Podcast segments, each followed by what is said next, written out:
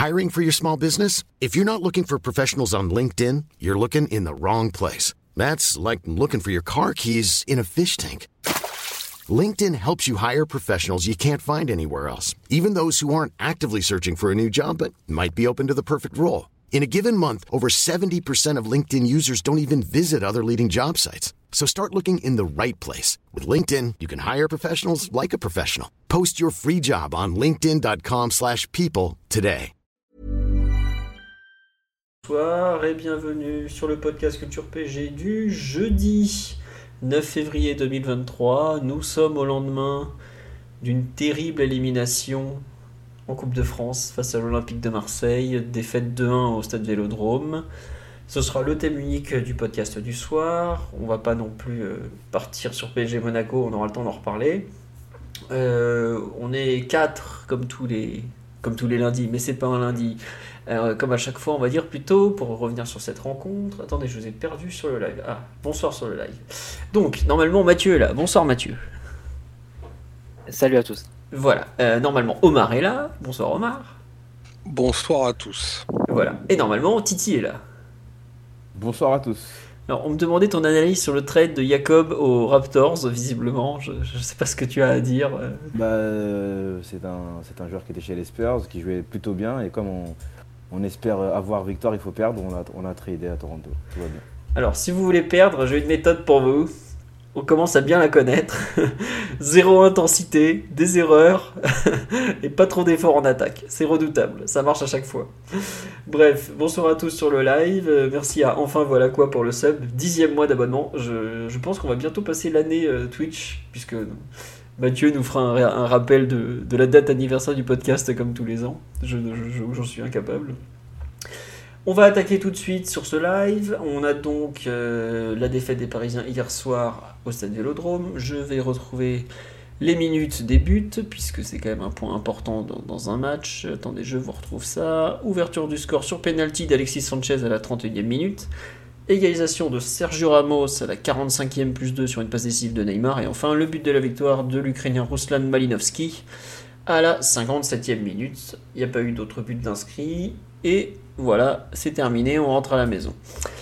Euh, je pense que je vais me coller au fameux pouls du match. Euh, on me dit sur live, Sergio Ramos s'est battu, il faut le prolonger. Sergio Ramos, grand acteur de la rencontre. Mise à jour de la purge, me dit-on, ça on verra.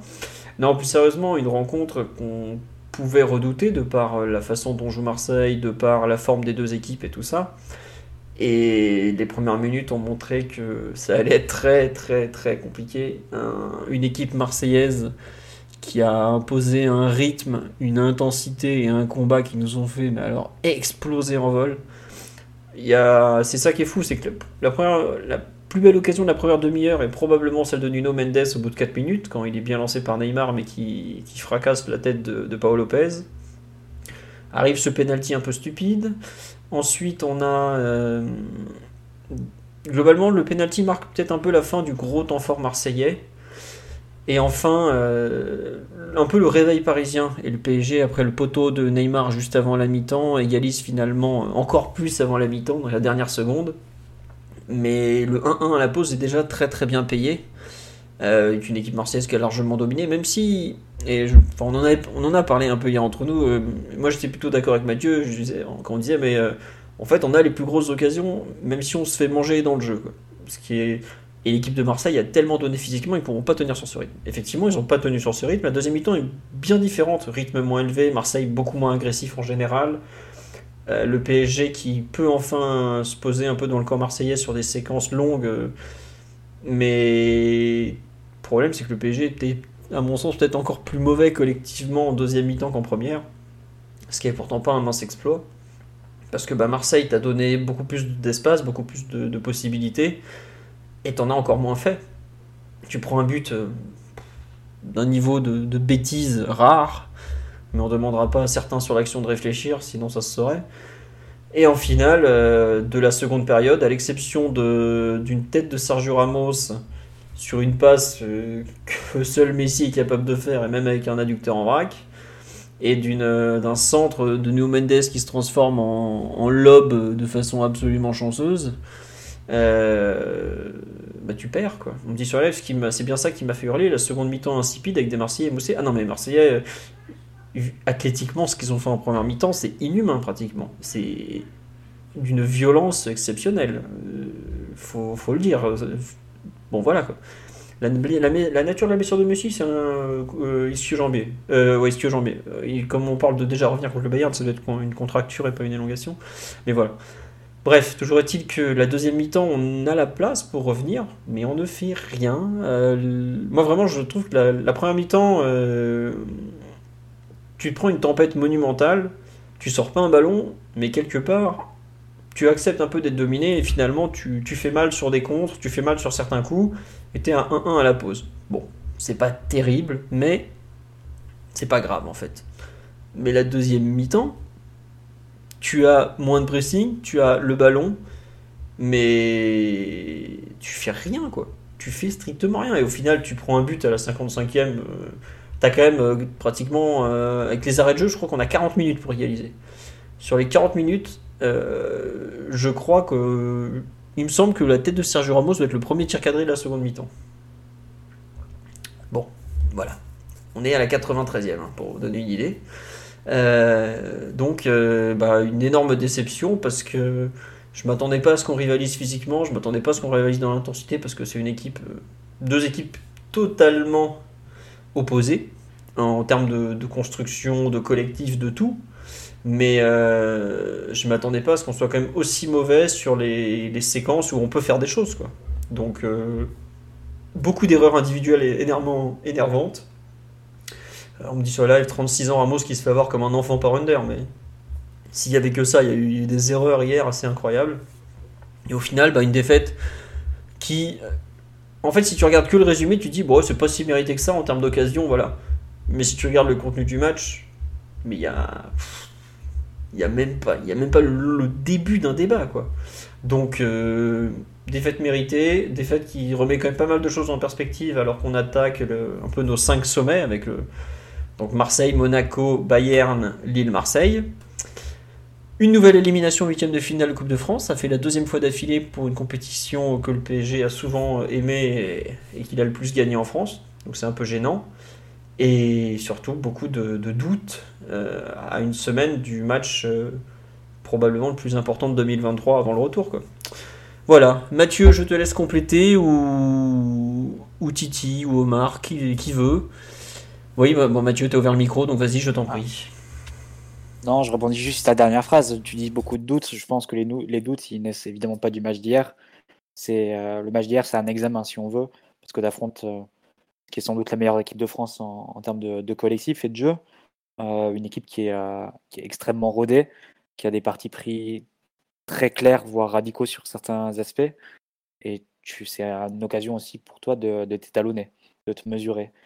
Et c'est vrai qu'à bien des niveaux, et on y reviendra en détail, le test n'a pas été concluant et on n'aurait pas la moyenne euh, dans les différents, dans les différents aspects. Je disais que Marseille avait un parti pris assez radical, voire, euh, voire extrême, un plan de jeu assez extrême.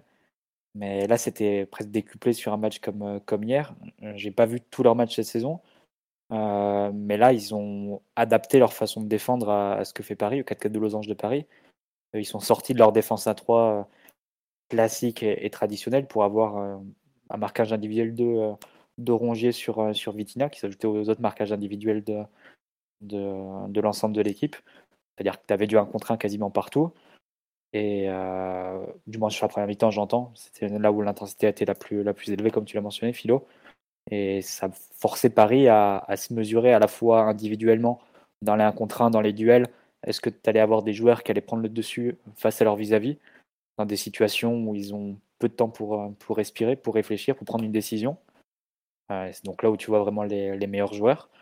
Euh, et aussi collectivement, comment tu allais ressortir le ballon, quelle solution tu allais trouver pour attaquer la profondeur sans Mbappé, etc. etc. Et sur tous ces aspects, ben, moi je ne parlerai pas de déception parce que c'est dans la lignée de ce qu'on a vu face à des équipes qui ont des principes de jeu proches, même si les modalités d'application ne sont pas forcément les mêmes, que ce soit Rennes ou, ou Lens. Et euh, voilà, tu tombes, tu tombes même pas d'eau. C'était des choses que tu as déjà vues sur ces, sur ces matchs-là. Troisième opposition un peu compliquée qui te met un peu de rythme et d'intensité en 2023. Troisième défaite, troisième défaite très logique. Euh, à ce niveau, même pas de déception, je dirais, de, de mon côté. Mais effectivement, si tu prends un, par un les réponses qu'on a pu une par une les réponses qu'on a pu euh, proposer à ce que te, ce que te donnait Marseille en face, euh, c'est très très insuffisant. On peut prendre les 10-15 premières minutes, euh, te montre déjà toute la, difficulté que tu as, tout l'échec que tu as en phase de relance. Sur ces 10-15 premières minutes, on a 4-6 mètres à jouer avec Donnarumma et Marquinhos. On les joue soit directement, soit à deux. Quatre fois le ballon est perdu et trois fois, je crois que ça débouche sur un, sur un, tir marseillais dans la foulée. C'est échec total de ta phase de relance et euh, échec partiel, on va dire, pour euh, occuper exploiter les boulevards qu'offrait Marseille dans la profondeur, parce que, comme on l'a dit, enfin, plan de jeu très radical, assez extrême, avec une individuelle partout. Rongier qui suit Vitinha, qui aille à droite ou à gauche, mais vraiment à la, trace. Et Mbemba Gigot qui était laissé en un contre un face à Neymar Messi. Tu avais vraiment des possibilités d'attaquer cette profondeur. Tu l'as fait peut-être une fois avec Mendes pour la première occasion du match, ou deux autres fois avec, euh, avec Hakimi aussi en point à mi-temps.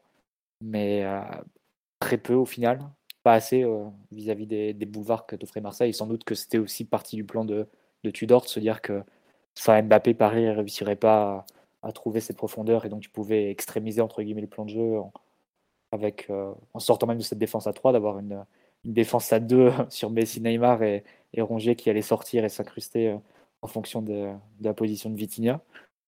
Et, ensuite, individuellement, bah là, tu as eu des, des, joueurs qui ont vraiment coulé et qui ont montré qu'ils n'étaient pas au niveau d'intensité et de, qualité, tout simplement, qui exige, j'allais dire, un football moderne qui est assez bien représenté par ce que fait Marseille, qui est dans la ligne de ce que peut faire l'Atalanta, de ce que propose aussi Lens en France, d'autres équipes qui, jouent beaucoup, qui essaient de compenser l'écart de qualité intrinsèque par une organisation euh, et une intensité très forte. Et là, bah, tu as, vu l'écart qui te sépare de, ce niveau-là minimal.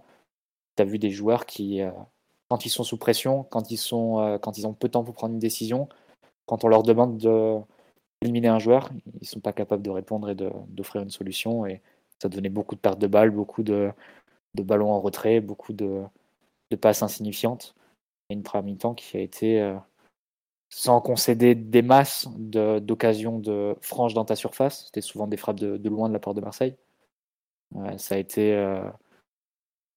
ça a été très compliqué. Donc ouais, une première mi-temps compliquée. La deuxième, je sais même pas si on peut dire qu'elle est plus inquiétante que la première parce que pour le coup, tu as le ballon et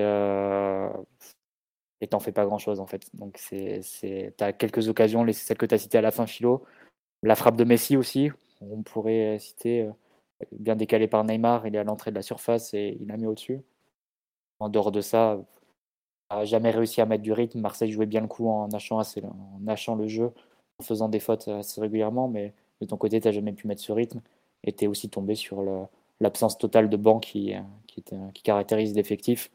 Tu n'avais aucune, aucune arme sur le banc de touche pour essayer de mettre un peu de peps ou d'occuper ta surface sur des centres ou des longs ballons. Donc, euh, au final, euh, élimination totalement logique, t'es tombé face à une meilleure équipe. Euh, par je ne sais quel miracle, on a 8 points d'avance sur eux. C'est pas du tout le reflet de l'écart de qualité entre les deux équipes. Euh, et, donc tu rentres à la maison et, et euh, comme l'a dit, je pense, Marquinhos, il faut s'habituer à perdre maintenant parce que cette équipe n'est pas en mesure de gagner beaucoup de, de gros matchs. C'est la réalité du PSG aujourd'hui. Ah oui, ça, on sait, oui. Bah, sur 6 déplacements en 2023, on a perdu 3. T'as perdu à Lens, t'as perdu à Rennes, t'as perdu à Marseille. T'as gagné à, à, à, Lens contre Cassel, donc c'était pas celui qu'il fallait gagner. Hein.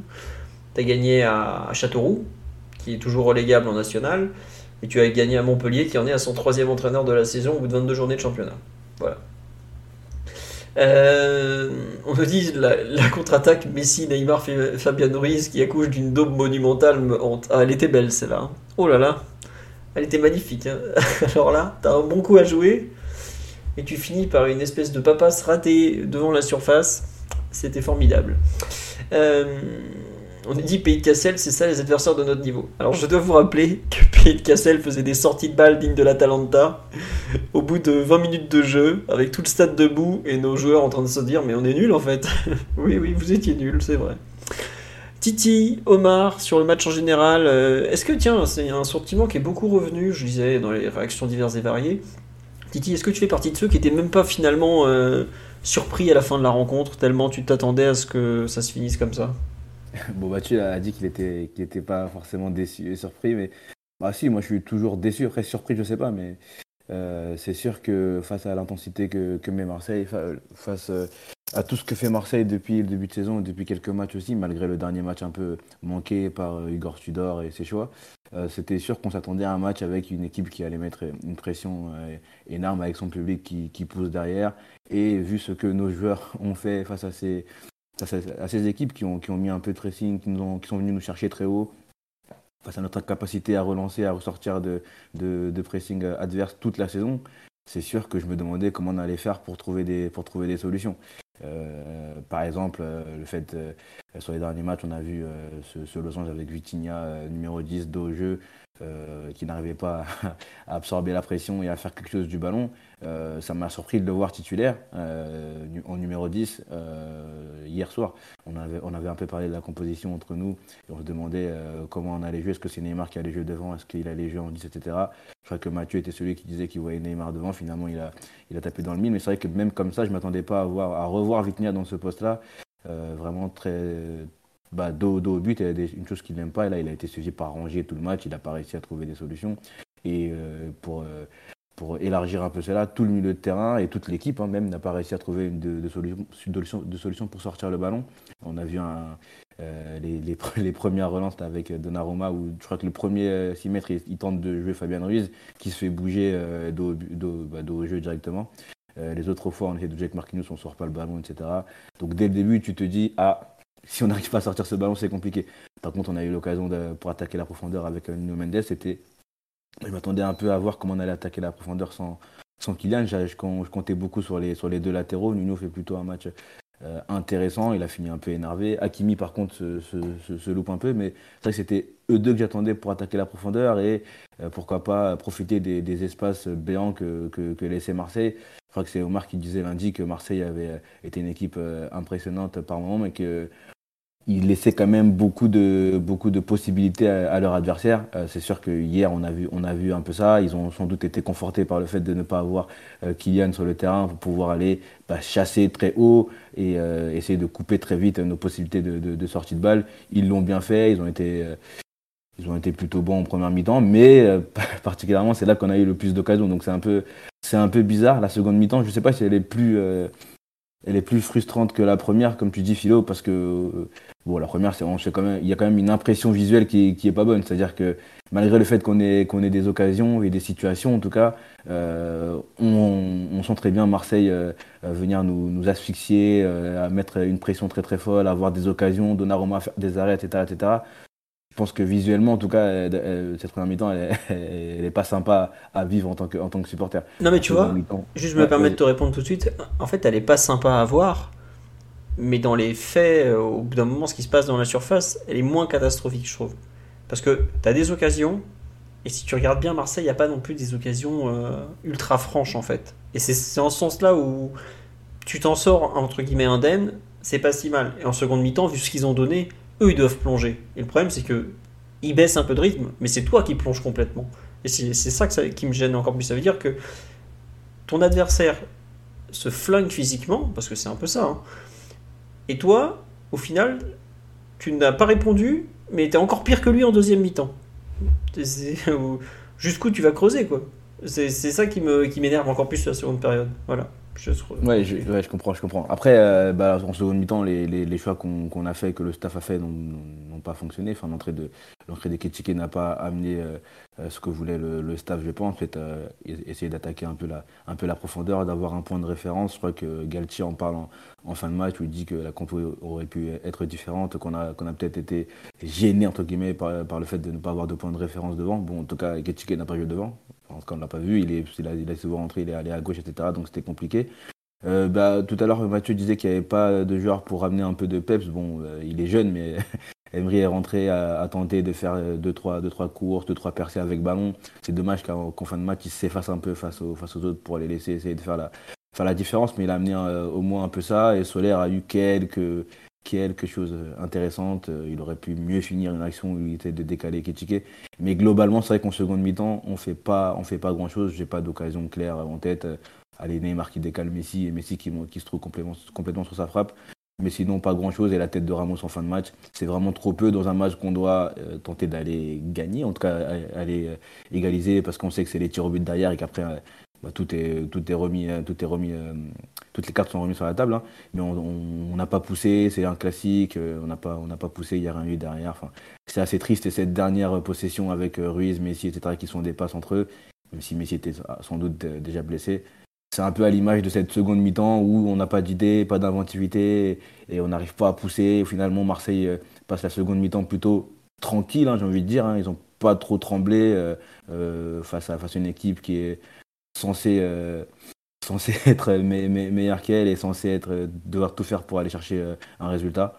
Bon, bah, c'est quand même triste que ce match termine comme ça. Quoi. Alors, on nous dit la, la fin été magistrale. Non, cette fameuse dernière action après, enfin, je sais pas comment vous l'avez vécu, mais bon, visiblement, il y avait la blessure de Messi, tout ça, tout ça. Mais euh, j'avais un petit un peu l'impression qu'il cherchait un peu une, un déplacement avant d'envoyer dans la boîte. Ou... Tu sais que c'est ta dernière balle, donc tu essayes vraiment de l'utiliser au mieux. Mais Les centres ça... de face, c'est toujours très facile. Bah c'est toujours assez commode pour les défenseurs adverses. Surtout côté PSG, tu n'as que Ramos pour, pour récupérer le ballon. C'est le problème. On, disait, on en discutait euh, je sais plus sur quel, euh, après quel match, euh, peut-être après celui de Reims, tu veux marquer un but dans, tes, dans les dernières minutes de jeu, tu peux centrer sur personne. Avant, tu avais au moins Icardi qui, malgré toutes ses insuffisances, pouvait, euh, pouvait couper un centre. Même Vainaldum l'avait fait face à Lens l'an dernier. Tu n'as personne. Il faut compter sur une montée de Ramos, sinon c'est impossible de marquer sur un centre. Ouais, non, t'as raison, je réfléchissais, mais t'as vaguement Danilo, mais il était déjà sorti, donc voilà on nous dit c'est la solution Ramos en neuf. Bah, enfin, hier, il y a quand même un truc archi choquant en coup d'envoi. C'est que le PSG a un effectif et une compo tellement sans attaquant que le numéro 9 se retrouve à être Danilo quand même. Rien que ça, je trouve que ça en dit long sur l'état de l'effectif euh, à cet instant, sur comment il a été construit, à quel point il n'est pas fonctionnel sur le rôle d'avant-centre hors Mbappé. Bon voilà quoi, c'est ton milieu défensif joue avec le 9 dans le dos. Quoi pourquoi pas? Alors c'est que de la symbolique, hein, parce que ça peut, ça peut tout changer. Euh, enfin, c'est pas figé quoi. Mais c'est là, genre, bon, d'accord. Tu fais une équipe de 1 à 11, ton, numéro 9 se retrouve dans le dos d'un numéro 6, euh, pas super technique, même si j'apprécie Danilo pour d'autres qualités. Mais je trouve que c'est rien que ça, c'est terrible quoi. Omar, on ne t'a pas entendu, mais je sais que t'as pas aimé cette première mi-temps, que t'as pas aimé ce match, que tu les trouves nuls. Vous êtes nuls, messieurs. Bah, ça fait pas trop de débat en fait, à vrai dire. Euh. On, peut continuer de tirer le fil euh, depuis désormais la, reprise, depuis Strasbourg. Enfin, il y a que des, il y quasiment que des contenus mauvais et, quand on commençait à se taper le ventre pour des, pseudo bonnes minutes contre Montpellier, c'était vraisemblablement et pas des bons signaux. Donc rien de très surprenant pour ma part à ce qui s'est déroulé hier. il y a vraiment une beaucoup plus grande différence que le score n'y paraît de qualité entre les, les, deux équipes à tous les niveaux, au niveau comportemental, au niveau physique, ce sera indécent d'en parler, au niveau technique, parce qu'il y a une équipe qui en a plus que ce qu'elle pense et il y en a une équipe qui en a beaucoup moins que ce qu'elle croit. Et ça, c'est le plus douloureux pour moi, c'est l'espèce de morgue en fait qu'on traîne et ce, cette façon très prétentieuse d'aborder les matchs alors que domine littéralement personne et qu'une rencontre comme hier, c'est pas une gifle, c'est pas un rappel à l'ordre, c'est la conséquence de moi et de moi où, où le foot est, un quelque chose de totalement galvaudé et, quelque chose auquel je pense on a même renoncé euh, au sein de ce club parfois même au niveau des, des, supporters parce que très, très clairement, euh, Mathieu faisait allusion tout à l'heure, tu vois, on n'avait pas perdu à Marseille depuis 11 ans et demi. c'est peut-être quelque chose auquel on, on s'était habitué, en tout cas ça a un goût très sucré, mais la gifle qu'on a prise hier, pour moi, elle ne souffre mais d'aucune contestation. Et en fait, on avait, on, avait eu ce débat entre nous à la mi-temps de façon un peu privée, où effectivement, Philo et Matt, vous étiez plutôt dans l'objectif ou tranquille, on a réussi à sortir deux fois, on a eu des occasions claires. mais Paris ne déséquilibre aucune équipe. Aucune équipe. Hier, on subit encore une quinzaine de tirs. La moitié sont cadrés. Donnarumma, c'est le meilleur joueur du club depuis trois semaines. Ça dit tout de, de, de ce qu'on est. Et, euh, et, et on ne parlera pas tout de suite. Ouais. Les 15 tirs, on y était à la mi-temps déjà. Ouais, ouais, non, bien sûr. bien Non, sûr. mais pour te Ouais, c'est donner. il- Non, mais oui, je suis d'accord. euh, On s'est. Enfin, ça m'a rappelé On les. était parti, on est parti sur les bases. Vraiment, moi, à un moment, je me suis dit, on, on va refaire Bernabeu 2021, quoi. C'était pas 2021. hein, je 2018, sais plus c'était. les Ou années. 2019. ouais, c'est- 2018, vous voyez. Vous Non, voyez à 2019, quel match je- je Le fameux. allusion, on en, par- on Le en fameux parle souvent. 27 tirs, que- 27 tirs subis par Navas et tout ça, quoi. Mais bon, c'était pas le Real en face. Et, et les, les premiers, les premiers temps de jeu t'ont montré à, à quel point euh, bah, on s'est fait piétiner, littéralement, dans, dans tous les sens du terme. À quel point, en fait, euh, les adversaires euh, n'ont aucune crainte, mais vraiment aucune crainte. Que un mec comme Tudor, je pense plutôt un- dans la caste des très bons coachs, dit à des mecs comme, Rongier, comme Under, comme Gendouzi que c'est possible, que vraisemblablement vous êtes meilleur qu'eux. Et pour certains des joueurs sur le terrain, c'est le cas. Faut pas se raconter d'histoire. Faut pas se raconter d'histoire.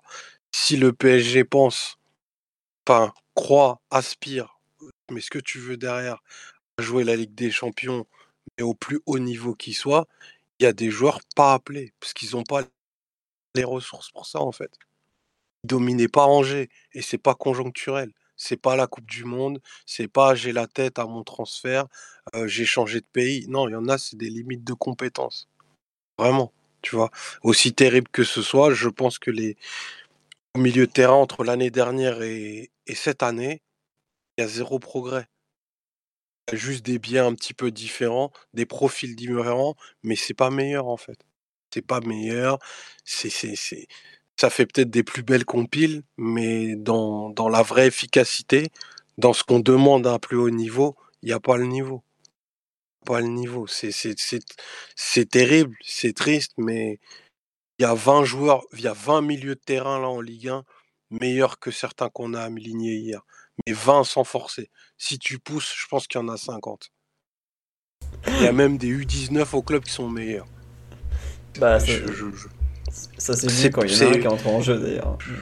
Voilà, on peut, on peut, on a Et au-delà du niveau, pris. Au-delà du, je te- t'interromps juste sur les milieux de terrain, au-delà du niveau, je trouve pas que c'est l'absence de, de qualité propre, entre guillemets, qui est le plus embêtant. Je vais comparer par rapport à l'an dernier, puisque tu les citais. Et Paredes et Gay, quand tu les mettais sur un terrain, tu savais ce que tu avais et tu savais ce que tu n'avais pas. Là, avec euh, les milieux de terrain qu'on a cette année, tu, euh, tu sais même pas ce qu'ils peuvent t'apporter, en fait. Dans quel contexte ils, ils, peuvent, euh, ils peuvent montrer leur qualité ou quoi que ce soit. C'est. euh, Enfin si tu les mets en cumulé, je sais pas s'il y a un bon match de, de nos milieux de terrain hors Verratti depuis, euh, depuis la reprise en fait. Non, mais il y en a pas et Mathieu, de, hein. t'as raison de le dire. J'ai exclu Verratti parce que je voulais même aller encore plus loin euh, qu'avant la reprise. Enfin, je voulais même faire euh, Non, mais avant la reprise. Mais, Tu vois, on- non, mais par exemple, on avait trouvé que Ruiz avait été bon à Montpellier, mais il fait une bonne mi-temps et demi à Montpellier. Comme Montpellier, c'est une équipe de niveau Ligue 2 en ce moment, faut le dire. Quoi. Voilà. Et t'as raison quand tu dis qu'il n'y a pas un bon milieu de terrain qui fait un, un milieu de terrain qui fait un bon match euh, depuis. euh, pff, je sais même plus de quand. voilà. Et oui, c'est catastrophique. Et je pense que t'as raison sur le fait que tu sais jamais ce qu'ils vont te donner, quoi. Que ouais, tu connais vaguement leurs qualités, mais tu, tu sais pas vraiment quand est-ce qu'elles, va quand est-ce qu'elles vont s'exprimer, comment elles vont s'exprimer les unes par rapport aux autres, et tu es dans un flou euh, collectif et individuel terrible, quoi. Après, il y a des problèmes d'utilisation. On avait parlé, euh, Titi l'a rappelé, on avait parlé de Vitinha déjà lundi, poste de numéro 10. C'est pas de la mauvaise volonté du tout hein, de sa part parce que tu vois le début de match, les 10-15 premières minutes, il s'époumonne un peu à aller à droite, à gauche, à faire des appels dans, en profondeur, à, vide comme ça. Suivi par Rongier et tout, mais c'est juste pas son, pas son registre. C'est un joueur qui avait toujours le, jeu face à lui à Porto les, années précédentes, enfin du moins, moins l'an dernier. Et, euh, et là, il doit faire des compensations sur de très longues distances. Euh, physiquement, tu as l'impression qu'il il a un certain volume, mais pas le volume pour faire 90 minutes en gardant le même niveau de qualité. C'est-à-dire que rapidement, il va plonger, il va perdre des ballons et il va devenir euh, inopérant pour son équipe. C'est comme ça qu'il se fait euh, sortir de, plus en plus tôt hein, sur, les matchs, Vitinha. Euh, c'est vrai que le fait que Galtier persiste avec ça, c'est position numéro 10, je comprends qu'il veut garder son losange. Enfin, il a l'air de vouloir garder son losange, donc il doit bien trouver un numéro 10. Mais ça n'a pas l'air de, bien, de bien convenir à un joueur comme Vitinha qui de performance en performance ou de sous-performance en sous-performance, a en plus complètement perdu euh, confiance par rapport à son début de saison et toutes les qualités, même si Omar sera tempérera forcément, mais à mon sens, il a montré quand même quelques qualités en début de saison.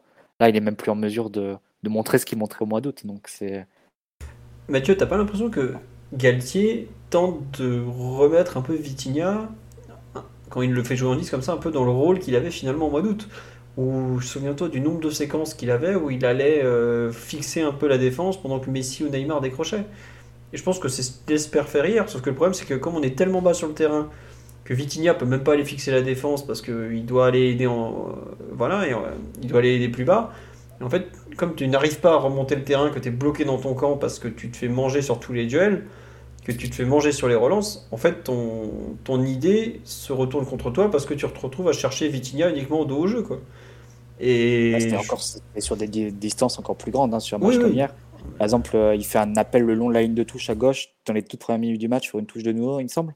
Après, il va garder le ballon, il va réussir à la remettre sur Nuno, etc. Mais c'est pas, c'est des appels très différents de ce qu'il faisait euh, en début de saison où on était dans les 30-35 derniers mètres. Tu avais forcément des décrochages de Messi et Neymar. Et là, il allait plutôt se mettre à hauteur des, des défenseurs pour les fixer, mais c'était pas des, des longs appels en profondeur avec des, efforts physiques qui ne peuvent pas tenir sur la, durée d'un match. Là, c'était et il faisait, je citais un appel à gauche, mais peut-être une minute avant, il doit faire le même à droite, sur le côté droit. À chaque fois suivi par Rongier euh, comme euh, comme garde du corps. Mais euh, c'est clair que sur un match comme celui-là, c'est une idée qui a mal tourné, ça c'est évident. Ah oui, oui, ça, oui, oui. Bah, puis globalement, on me dit pourquoi notre milieu de terrain ne met aucun impact. Mais parce qu'ils sont incapables de mettre de l'impact. À part Danilo et c'est tout. Vitinha, Ruiz et Verratti, c'est pas des joueurs qui vont mettre de l'impact dans les duels. Hein. En face, euh, Vertu, Gendouzi, Rongier, s'appelle, même Malinowski, c'est des joueurs qui vont probablement aller plus fort dans l'agressivité, avec un coach qui les pousse de façon ultime dans cette voie. Forcément, ils vont mettre pas des taquets ou mais pas loin, ils vont se battre pour chaque ballon, ils ont un plan de jeu ultra clair en tête. Et voilà, après, il n'y a pas que l'agressivité non plus. Il faut savoir, euh, savoir se servir entre guillemets de sa technique, il faut savoir s'appuyer sur ses forces. Mais le PSG hier euh, n'a jamais vraiment su se, retrouver en, position de le faire. Tu as l'impression qu'ils sont. C'est là qui c'est vraiment ce qui me gêne, qu'ils sont surpris au coup d'envoi. Alors Donnarumma explique qu'il s'attendait à ça, mais bon, certes, tu t'y attends, mais t'es pas prêt. C'est un peu bizarre quand même. Donc, euh, un, peu, un peu perplexe face à, à, la problématique du milieu de terrain. J'ai du mal à voir euh, losange ou pas losange que ça va changer? Oui, Omar, vas-y. Non, mais c'était pour, euh, pour répondre un peu à ce que, à ce que vous disiez avant de. je voudrais pas digresser vers les performances individuelles, mais tu as soulevé quelque chose de, de très juste. À un moment à très haut niveau, pour exister, il te faut au moins enfin, une qualité très forte, tu vois. Ce qui fait que, que tu es un joueur singulier et que tu peux t'agréger à un collectif et, que ton effort est identifiable. Là, tu as énormément de joueurs qui, un, n'ont pas de qualité forte, mais non, pas, pas, pas c'est pas ça. C'est pas pas de qualité forte, c'est pas de qualité très forte. Et en plus, ils n'ont pas de ressources sous pression. Ça, c'est impossible de ressources sous pression, tu, tu peux plus exister. Tel que le football se joue actuellement, euh, le nivellement des, des, des, valeurs par, euh, par la compensation du physique fait que les joueurs qui explosent sous pression ne sont plus appelés à ce niveau-là. Euh, mais si par exemple un, c'était un joueur immense parce que sous pression, avec peu de mètres, il peut faire n'importe quelle décision. Et tu prends des milieux de terrain qui ont été dominants dans les, dans les dernières années, ils ont tous cette caractéristique-là. Caractéristique-là, pardon. Les joueurs qui, bah, qui explosent en vol, qui ne peuvent pas tenir un ballon d'eau au jeu, auquel il faut 5 secondes pour jouer, c'est terminé, c'est plus possible. Et pareil, les collectionne. C'est un peu le, le problème et, et ça fait écho avec ce que tu disais sur le problème du milieu. En losange, ça se voit encore plus, parce qu'en losange, tu as, plus de 1 contre 1, et quand en plus, tu pas une équipe disciplinée euh, à la perte, bah, ça donne ce qu'on a vu sur les temps de jeu marseillais, où ils t'ont acculé sur 40 mètres comme c'était pas permis. Ah oui, ils t'ont, mangé dans les, dans duels, ils t'ont mangé à tous les niveaux. C'est là où tu peux t'interroger sur le losange quant à ces états de forme-là, ces joueurs-là et tout ça, parce que comme tu verras, ils vont me dire ouais, euh, Ruiz il sait pas sortir du pressing, mais quand tu vois que même Verratti sur la première demi-heure il n'arrivait pas à sortir du pressing, euh, c'est gênant parce que c'est quand même censé être euh, le meilleur à ce niveau-là, un des tout meilleurs au monde. Et là, il répond pas non plus. Bon, alors après, il a pratiquement pas joué en 2023. Il a, joué uniquement à Lens, un match complet, et son, expulsion stupide contre Reims. Mais je sais, en fait, je suis au point où je saurais même pas dire si c'est vraiment un problème de structure avec ce, le fameux losange, si c'est un problème de jusqu'où le problème vient de, des caractéristiques des joueurs, comme vous venez de le dire, et je suis d'accord avec vous, il y a des manques assez importants. Mais est-ce que c'est un problème d'investissement? Est-ce que c'est un problème de physique? T'as l'impression qu'hier, tout, tout était problématique. Sur la première mi-temps, c'est pas normal de d'arriver à ça quoi. On dit c'est dingue d'avoir autant de déchets techniques. Ouais, c'est ça parce que Marseille euh, a des joueurs qui pressent euh, très fort avec beaucoup d'intensité, mais tu les prends individuellement, c'est pas des super joueurs et surtout c'est pas des joueurs qui sont connus spécialement pour leur capacité à récupérer le ballon. quoi. Euh, il y a des joueurs qui sont, enfin, si je peux me permettre, il n'y a pas 11 N'Golo Kanté côté OM. Quoi. Euh, hier, euh, Samuel Gigot, tu avais l'impression que c'était Ramos d'il y a 15 ans. Quoi. Il y a un problème. Vertus, c'est un bon milieu de terrain. Il y a des moments, tu, le voyais, il faisait des trucs. Genre, ouais, les gars, faut, faut, vous réveiller un peu. Vous regardez la liste des joueurs marseillais individuellement vous regardez la liste des joueurs parisiens individuellement, sans, regarder le contenu, hein, sans regarder le collectif. Vous vous dites, mais jamais cette équipe peut battre l'autre. en revoyant les noms au moment de la compo, je fais, attends. Tudor, il fait vraiment des miracles avec pas grand chose. Hein. Alors il y a des bons joueurs, mais il n'y a pas des, très très bons joueurs non plus. Et pourtant, quand tu vois le rendu collectif, la mentalité générale, l'envie, l'allant d'une équipe et de l'autre. déjà, tu as une équipe et tu en as une qui n'en est pas une. Hein. Tu as 11 mecs qui se baladent sur le terrain selon leurs envies ou presque. Euh, c'est quand même euh, inquiétant. On dit oui, Sanchez, oui, Alexis Sanchez a fait une immense carrière, c'est un joueur de niveau Ligue des Champions si vous voulez. Mais ce que je veux dire, enfin, Alexis Sanchez, il, quand il était au Barça, euh, par rapport à Neymar et Messi, il n'avait pas le niveau par exemple. Hier, sur le match d'hier, c'est de loin, mais alors de très loin, le meilleur des trois. Est-ce que c'est normal? Je ne crois pas. Sanchez, l'an dernier, c'était un remplaçant de luxe à l'Inter, par exemple. Alors, c'est un joueur que j'ai beaucoup aimé et qui a fait une très belle carrière, mais c'est pas normal que Alexis Sanchez soit en train de donner une leçon de foot à Messi et Neymar, quand même. Enfin, faut. faut, faut ah, Philo, c'est très, très bien que tu prennes l'exemple d'Alexis Sanchez parce que moi, je me suis fait cette réflexion. Est-ce que Alexis Sanchez, c'est-à-dire le profil que tu vois là, joueur en, fin de carrière qui a eu des grands pics de, et tout, est-ce que tu le mets au PSG, il est capable de faire le même match? La réponse est non. La réponse est non. C'est pas une histoire de, de niveau. Il y a un moment, il y a, il faut créer ce contexte collectif qui pousse à la performance. Je suis désolé, au PSG, c'est pas le cas. C'est pas le cas, ça se voit en fait ça transpire. Ça transpire que. Yes. Enfin, bref, je vais, je vais me contenir. Non, mais tu peux le dire, ça se voit qu'il n'y a pas d'équipe qui a pas d'envie, que tu peux te demander s'il travaille à certains moments. D'équipe, il même, y a même plus besoin d'en parler, tu vois. On en a la démonstration malheureuse semaine après semaine. Mais on se prend pour d'autres, en fait. Vraiment, on se prend pour d'autres. Cette façon d'aborder les matchs, de jouer comme si tout allait, comme si en fait la victoire nous était due, c'est pas possible. On est une équipe de merde, vraiment. Tu vois, il n'y a pas de, il y a, faut pas tourner autour du pot. Ce qui est proposé, c'est nullissime. Mais Omar, tu vois pas quand même de l'arrogance du côté du PSG hier. C'est juste qu'un manque. Enfin, t'as pas les ressources pour répondre aux défis qui t'est proposé. Aujourd'hui, tu, euh, on parle de Neymar et Messi, mais c'est des joueurs qui ont beaucoup perdu d'un point de vue physique. Faire la différence sur des grands espaces, c'est devenu beaucoup, beaucoup plus difficile pour eux. Et d'ailleurs, tu vois bien la différence entre le Neymar actuel et le Neymar du Final 8 qui avait euh, fait sauter l'Atalanta à lui seul. Tu vois bien qu'en trois ans, c'est plus le même, le même joueur déjà.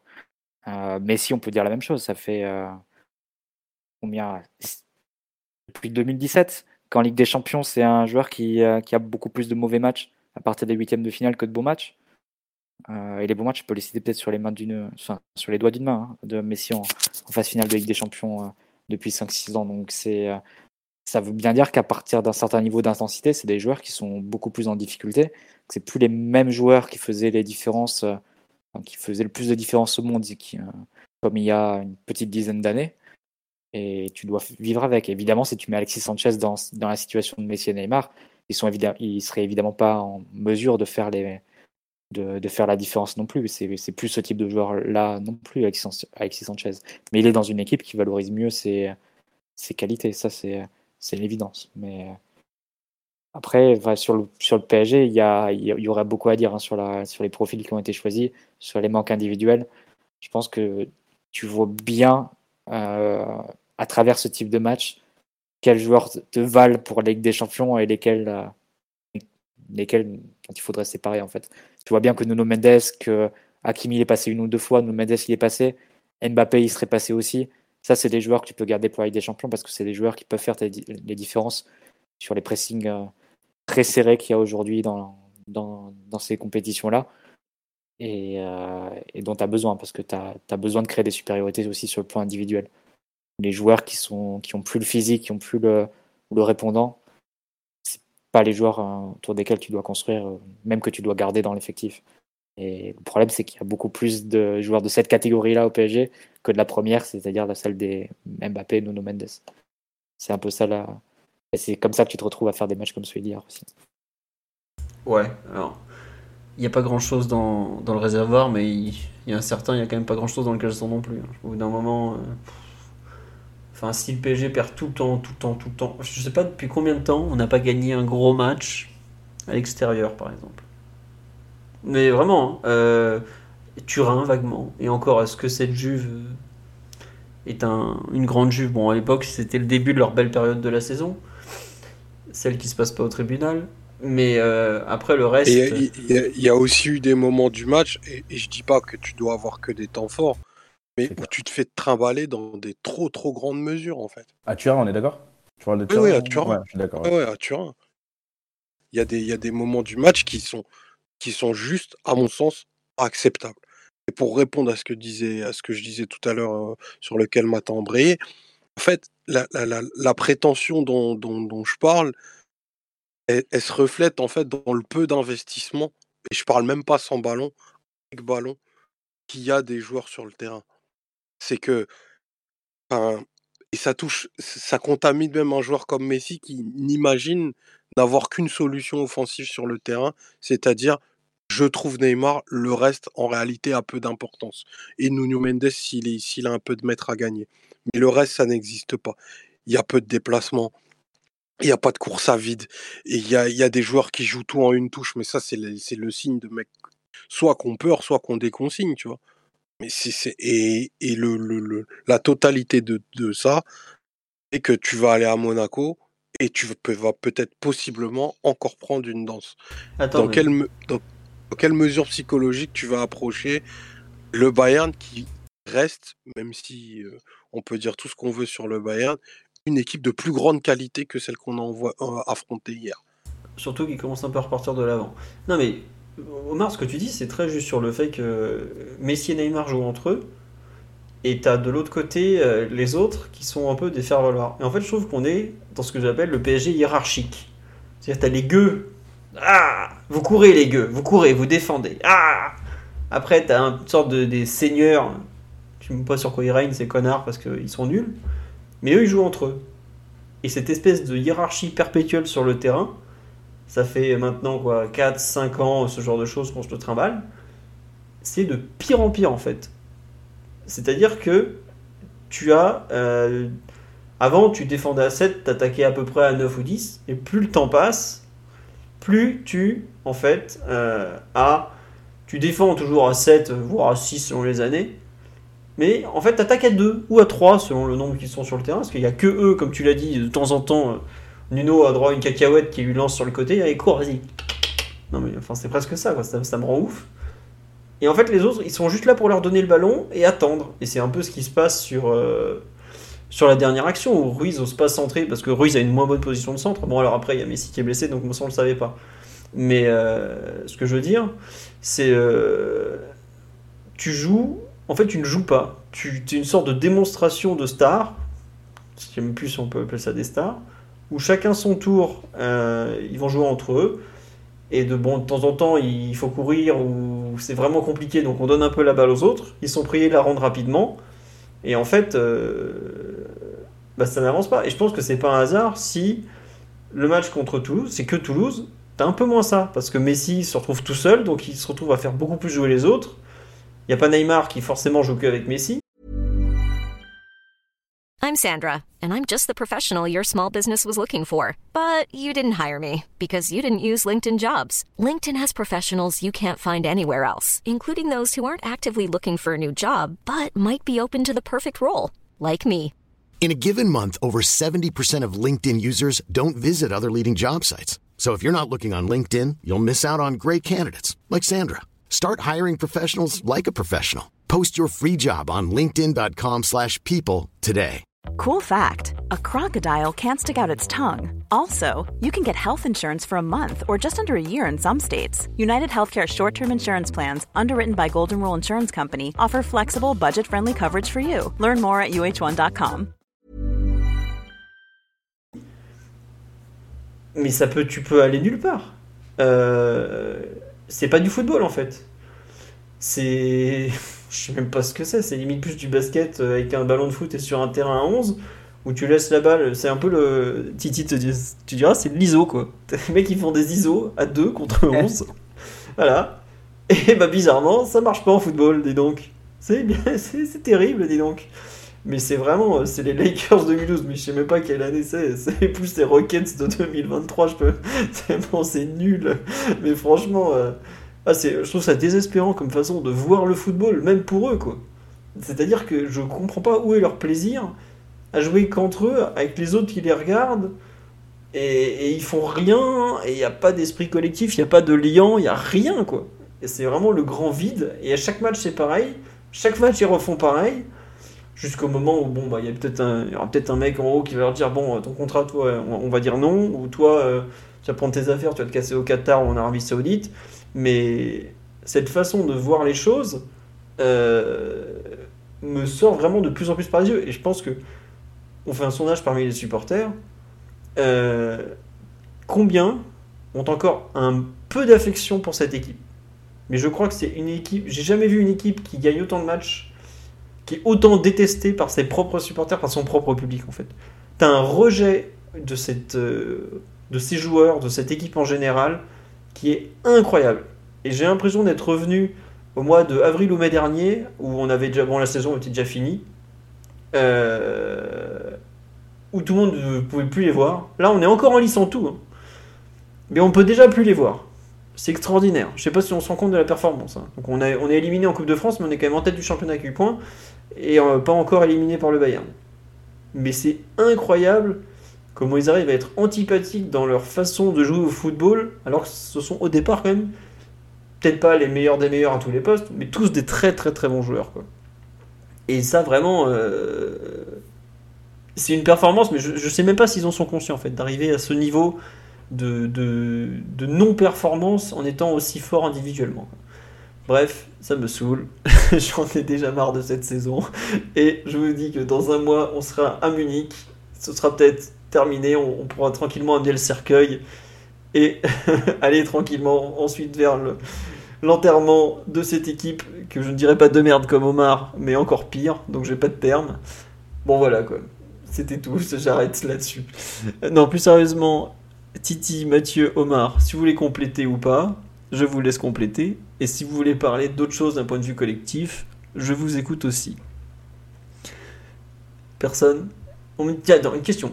Comment tu construis? On me demande comment construire quelque chose de collectif quand tu te fais autant dominer. Mais euh, alors déjà, c'est un peu le rôle de l'entraîneur malgré tout. Mais euh, au PSG, l'entraîneur, on sait qu'il entraîne quand on le laisse entraîner de temps en temps. hein. parce que c'est quand même pas souvent qu'on le laisse entraîner. Et surtout, euh, s'ils veulent pas se passer le ballon entre eux, bah, bah voilà, il n'y a, pas a pas de collectif possible en fait. C'est pas compliqué. Le collectif, c'est le lien entre chaque joueur, c'est le déplacement de l'un par rapport à l'autre, c'est le fait d'aller, euh, de bouger ensemble sur le terrain. Il n'y a pas ça au PSG actuellement.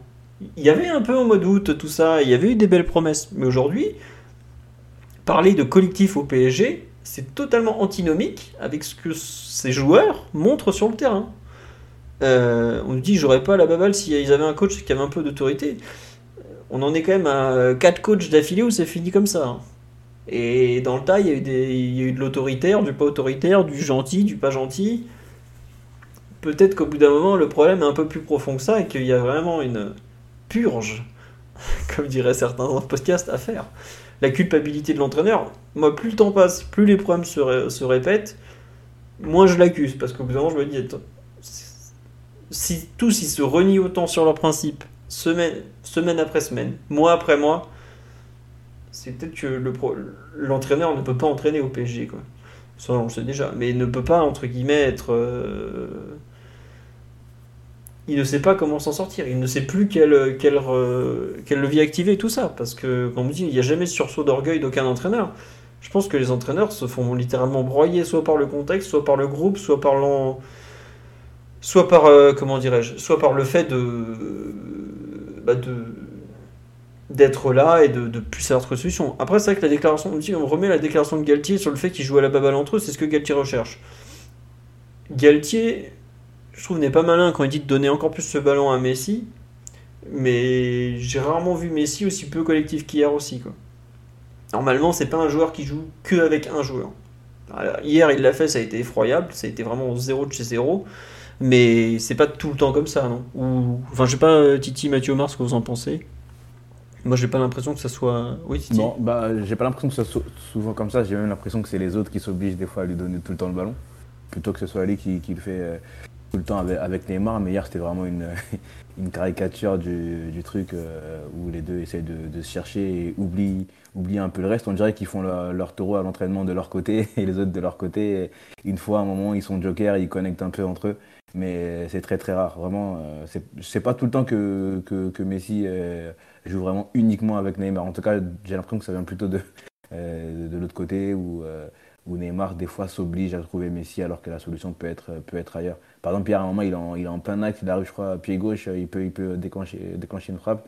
Il tente une passe très compliquée vers, vers Messi et on, perd le ballon. Là, je me dis, mais euh, un joueur qui a autant de personnalité que lui, d'habitude, ça, il, tente la frappe, mais non, mais là, il tente quand même de, trouver Messi alors que c'est pas du, pas du tout la, meilleure solution. Quoi. Ouais, non, mais ouais, effectivement, il y a peut-être un peu de ça. On dit quand est-ce qu'on passe à autre chose au-delà de l'entraîneur? Moi, ça, pas pour tout de suite, à mon avis. bon. Euh, Mathieu Omar Titi, sur la prestation collective, est-ce qu'on a fait le tour? Est-ce que vous voulez revenir un peu sur le. Peut-être le, losange Est-ce que vous. Tiens, une question un peu par rapport à la suite. Est-ce que vous pensez que Galette, Christophe Galtier, qui ne célèbre pas les buts, il faut quand même le dire, euh, c'était malvenu, mais c'était plus dans l'action.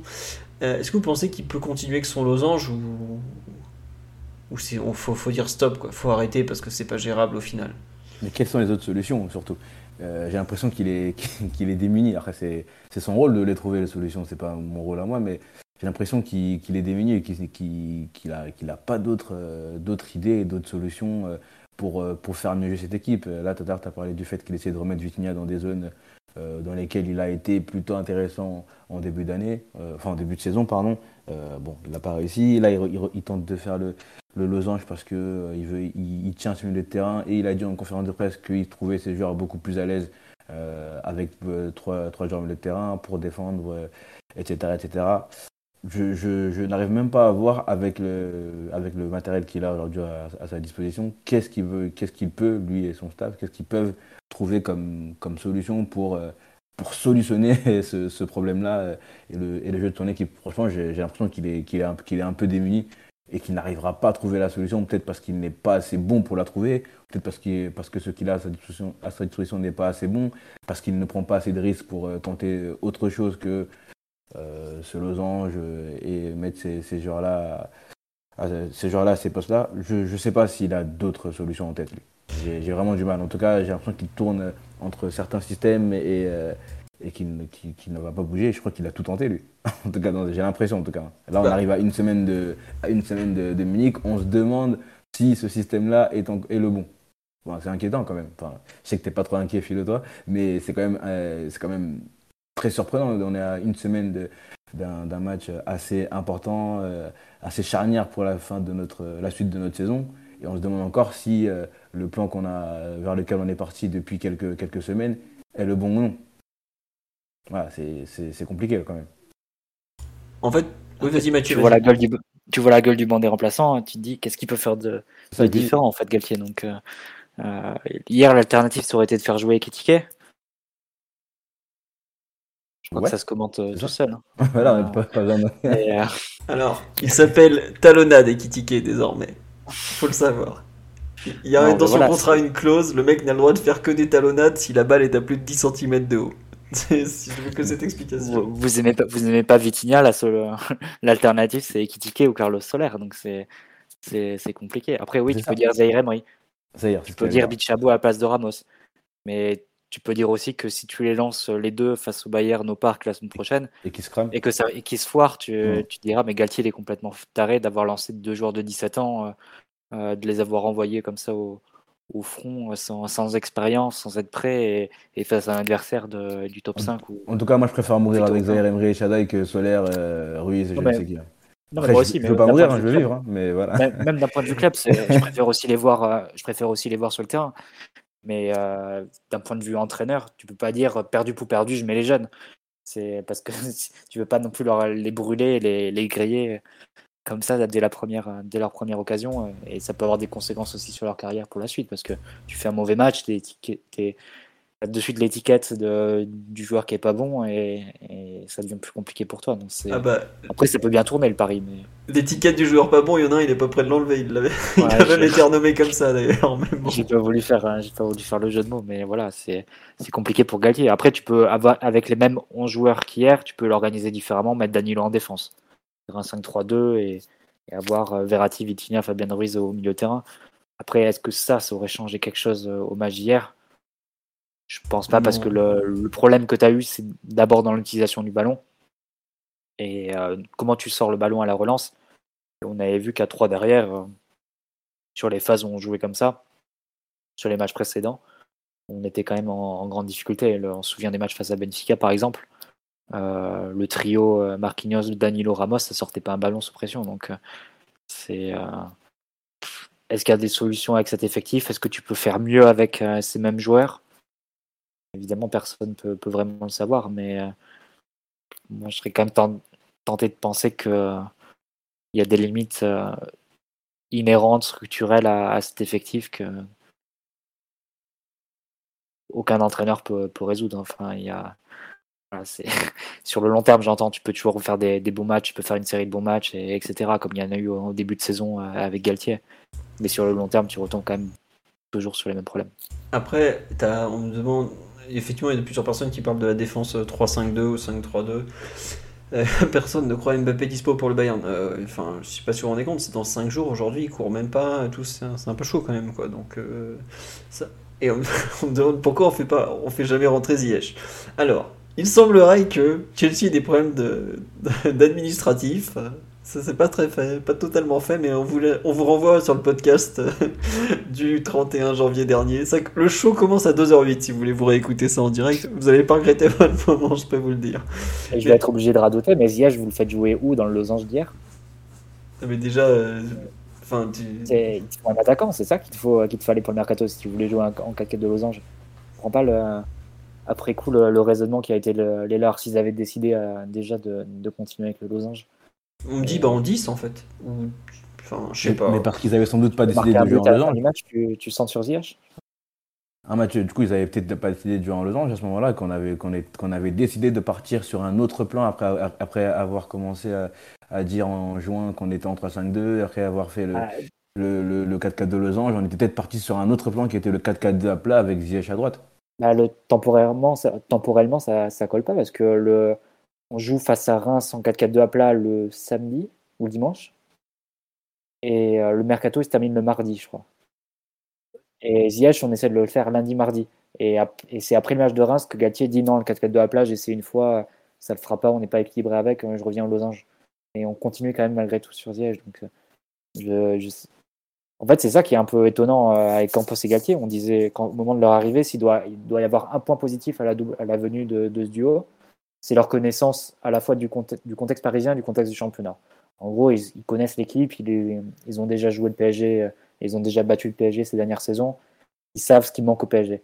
Et tu vois que depuis euh, six mois, depuis leur arrivée, ils sont quand même en, grande confusion sur les profils à ajouter à cette équipe et de quoi elle aurait besoin, quelle est sa meilleure forme. Et tu vois que les idées sont, sont toujours pas claires depuis, depuis, le- depuis leur arrivée commune. Donc c'est peut-être en ça que c'est le plus décevant. Et euh, d'avoir au, fond des, des capitaines à la tête d'un navire et qui savent pas vraiment où le mener en fait. Et bon, à, à l'orée des, des principaux matchs de la saison, de là où la saison va jouer, bon là c'est déjà joué sur une des trois compétitions hier, c'est pas le truc le plus rassurant.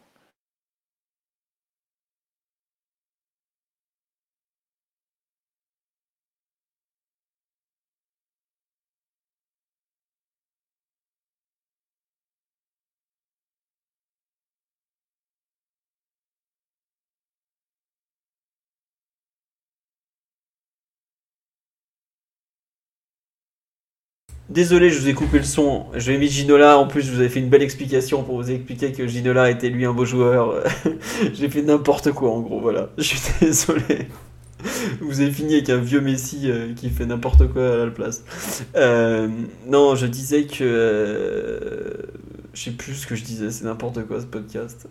Je vous parlais de David Ginola, que le 4-4-2 de l'époque était superbe, que c'était parlait diamant. du collectif du PSG, on pourrait parler de toutes les phases et, et faire 20 minutes dessus, hein, mais euh, de la relance à la phase d'attaque placée, comment on a défendu quand Marseille mettait, mettait du monde sur les côtés, euh, comment, euh, comment on a géré les transitions défensives aussi. Enfin, on peut faire 20 minutes sur ces, ces phases séparées, il n'y aurait pas grand chose de positif à, à en redire, c'est sûr. Voilà.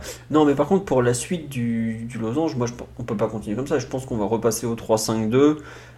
Tu ce que tu disais, euh, Titi, sur le fait qu'il voulait garder son milieu à 3, bah, il aura ses trois milieux. Devant, on aura que Neymar Mbappé, euh, Neymar Mbappé, Neymar Messi, si, si Messi revient à temps. Je parle pour le Bayern, hein, parce que sur ce week-end, ça sera forcément autre chose. Euh, on tentera d'attaquer un peu la profondeur avec Hakimi et, Nuno. Et puis, Adrien que pourra. Voilà.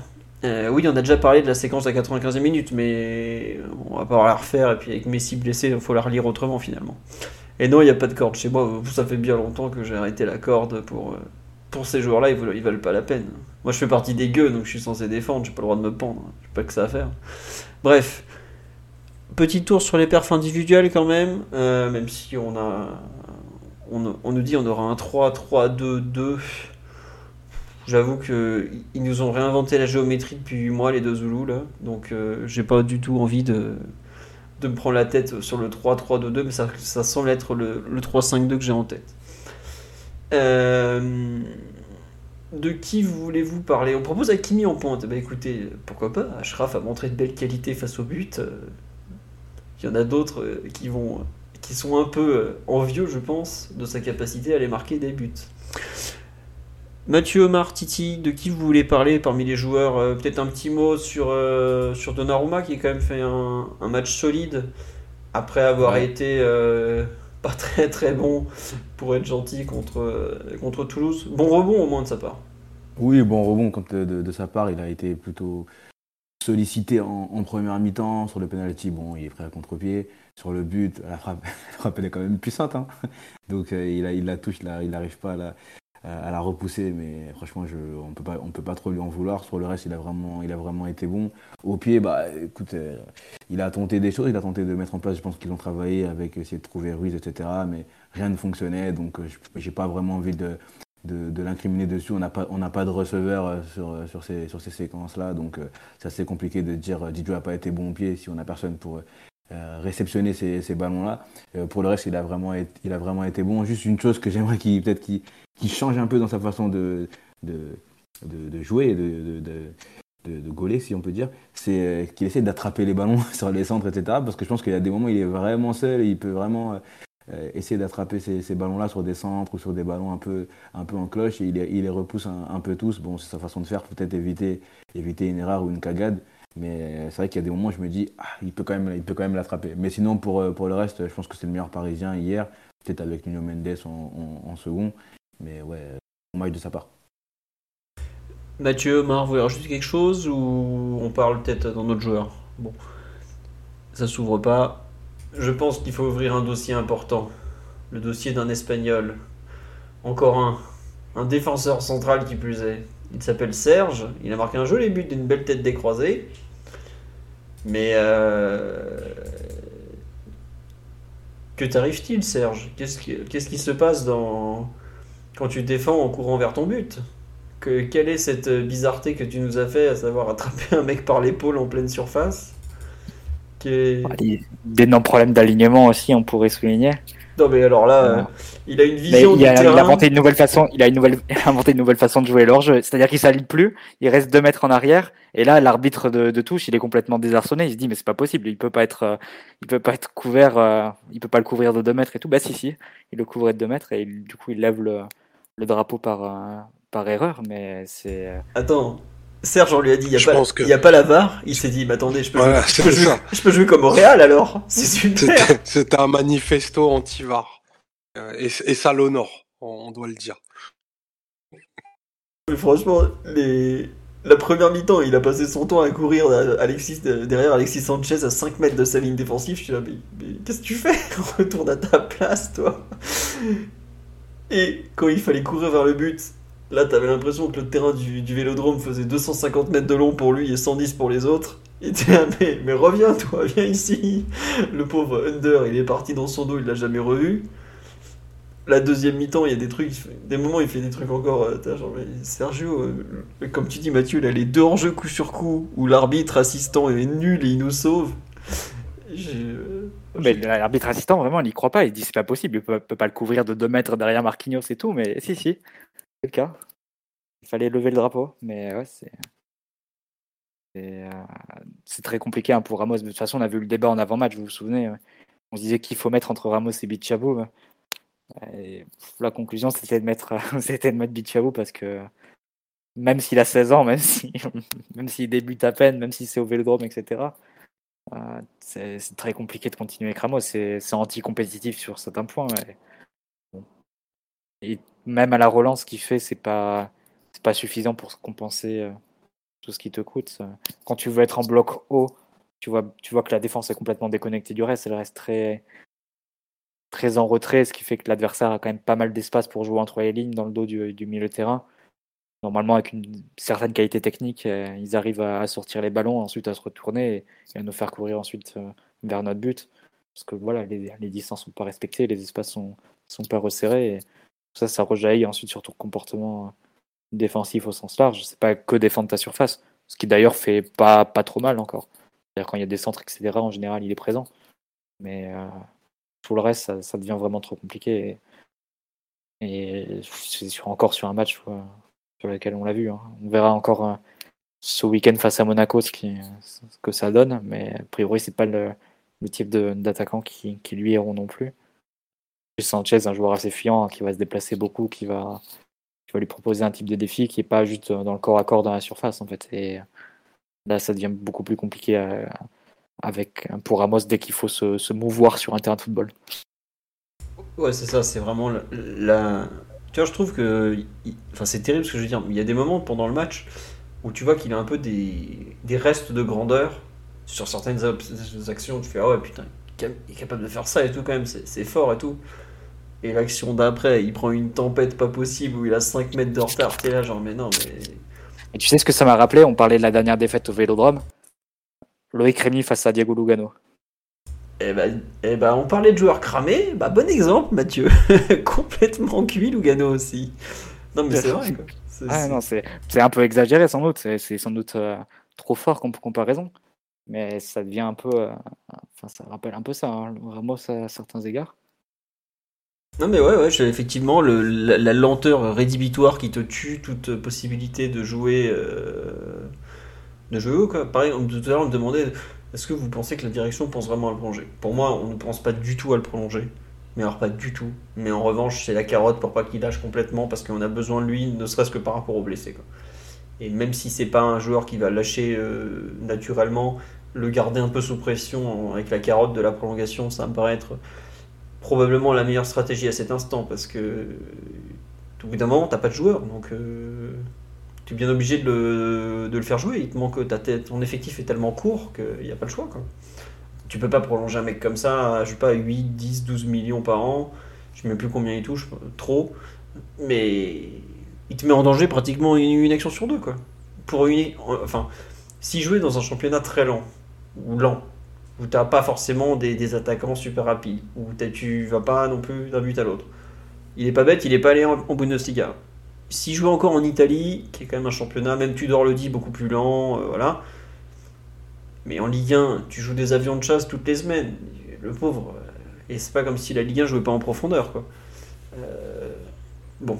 Et même la Serie A, honnêtement, tu le mets face à Ozymen de Naples, c'est un carnage aussi. Hein, donc, je sais pas aujourd'hui où il peut continuer, mais pour moi, il peut pas jouer au PSG l'année prochaine.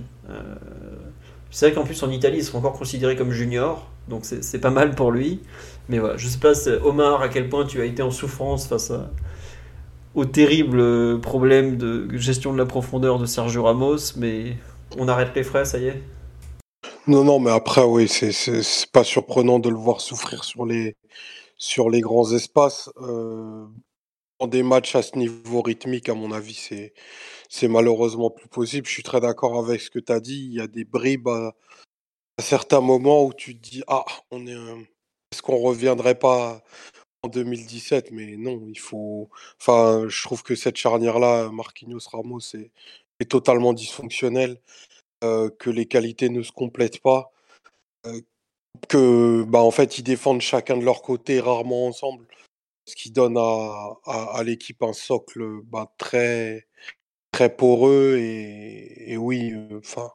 N'importe quel attaquant, tu, sais que tu vas avoir tes occasions et des ballons quand, tu joues face à Ramos en ce moment. C'est vraiment. Enfin, c'est triste. Enfin, c'est triste. Il y a d'autres endroits pour aller prendre la, pré-retraite. La Ligue 1 est définitivement pas cet endroit-là parce que c'est beaucoup trop compétitif et bien plus que, que ce qu'on veut bien en dire.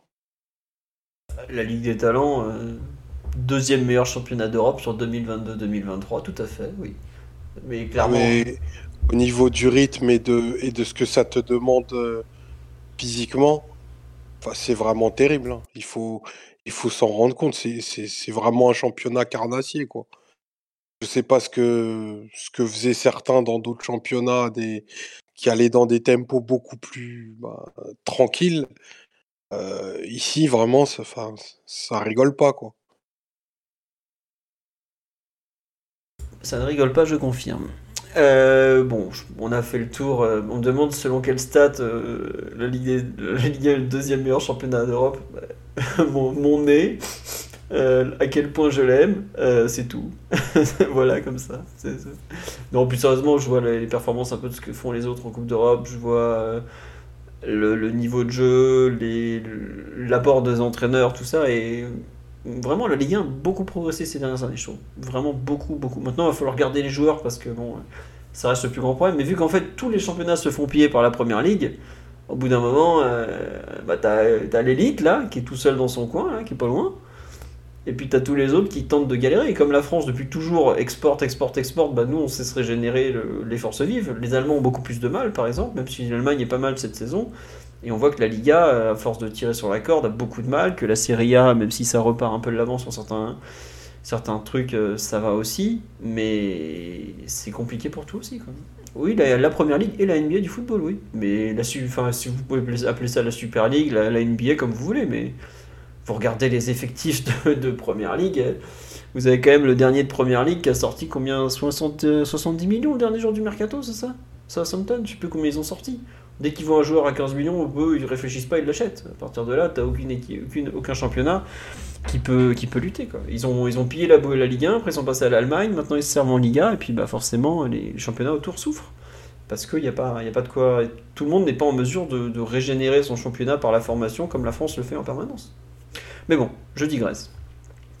Euh, Est-ce que vous voulez évoquer les deux latéraux d'hier ou pas? Euh, Peut-être Titi, tout à l'heure, tu as dit un petit mot sur Nuno.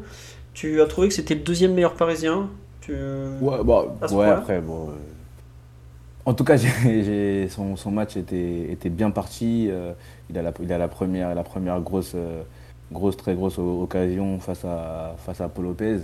Ensuite, il a essayé par moment de, de, de, de, prendre la profondeur sans, sans être servi, etc. Et à un moment, il fait une passe en première mi-temps euh, entre lignes. Je crois que c'est pour trouver Vitinha, elle était, elle était exceptionnelle.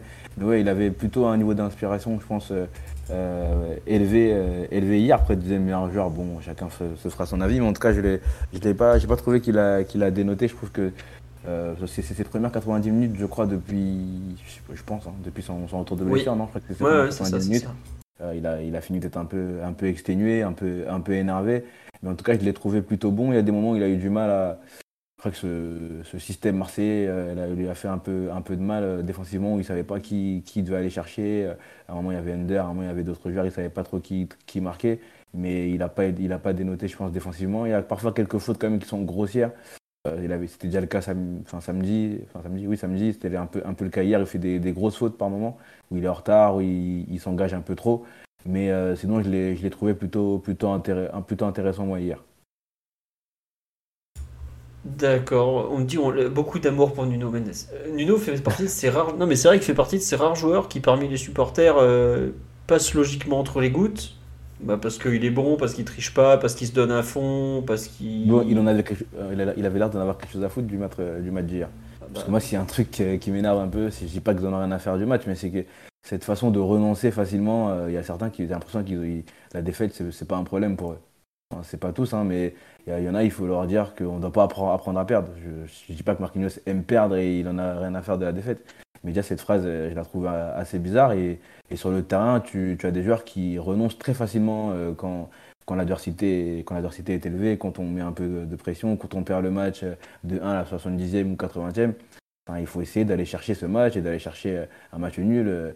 voilà. Et je sais qu'il y en a un qui est sur le terrain par moment, euh, bon, qui n'a pas joué depuis septembre, mais quand on perd des matchs, qui pète les plombs parce qu'il aime pas perdre, il fait beaucoup de fautes et il est à la limite de prendre des rouges, c'est Kipembe. Mais limite, je préfère avoir des réactions un peu d'orgueil comme ça que, que des joueurs qui, qui, la- qui laissent filer le match, on a l'impression, et qui, qui, qui donnent l'impression de s'en foutre. C'est sans doute pas le cas, mais en ils donnent l'impression de, que perdre, c'est pas un problème pour eux. Ah bah, en fait, ouais, t'as raison, ce que tu dis sur le, le rejet de la défaite, tout ça. Il y a beaucoup de joueurs au PSG, tu ne sens pas le, le sentiment d'urgence. Tu sais, le- l'envie de se dépasser pour égaliser, pour égaliser euh, ce genre de choses. Le dépassement de fonction, par exemple, que Marseille a très bien personnifié hier. Tu ne. Je sais pas, j'ai l'impression que côté PSG, ça, ça vise euh, deux, trois joueurs. Nuno, euh, Verratti régulièrement parce que bah, il a tendance à en faire trop. euh, mais t'en as certains, euh, tu gagnes, tu perds. euh, globalement, t'es pas payé au résultat, donc ça changera rien. Bon. Je sais pas un peu, Mathieu, Omar, si vous rejoignez un peu Titi sur cette, euh, cette vision des joueurs qui acceptent trop la défaite, qui est quand même un truc euh, qui commence à être un peu pesant, même si on a perdu que 3 matchs cette saison. Omar, euh, ouais. Bon, ça, ça, ça rejoint globalement euh, ce qu'on disait. Je je sais pas si c'est une, acceptation facile, c'est surtout, je pense que il y a peu, enfin, il y a peu de, il y a pas assez de qualité pour influ- influer durablement sur les événements. Et comme en plus t'as pas beaucoup de rythme et que ça demande d'aller chercher d'autres sources, ben t'es, t'es juste en incapacité de le faire. Un joueur comme Neymar, par exemple, typiquement, c'est, enfin, il porte en lui ce refus de la défaite, il se surresponsabilise, et là, il est juste en train de couler avec les autres. Et les autres, c'est des joueurs un peu plan-plan, je pense, qui se retrouvent dans un environnement où, euh, bah, si tu vas pas chercher au fond de toi-même de quoi, enfin, de quoi te nourrir et avoir un peu de rêve de grandeur, euh, au final, euh, tu t'en fous, quoi. Puis, et puis, il y a peut-être aussi quelque chose qui dépend de, donc, du coup, de nous et de l'environnement du club.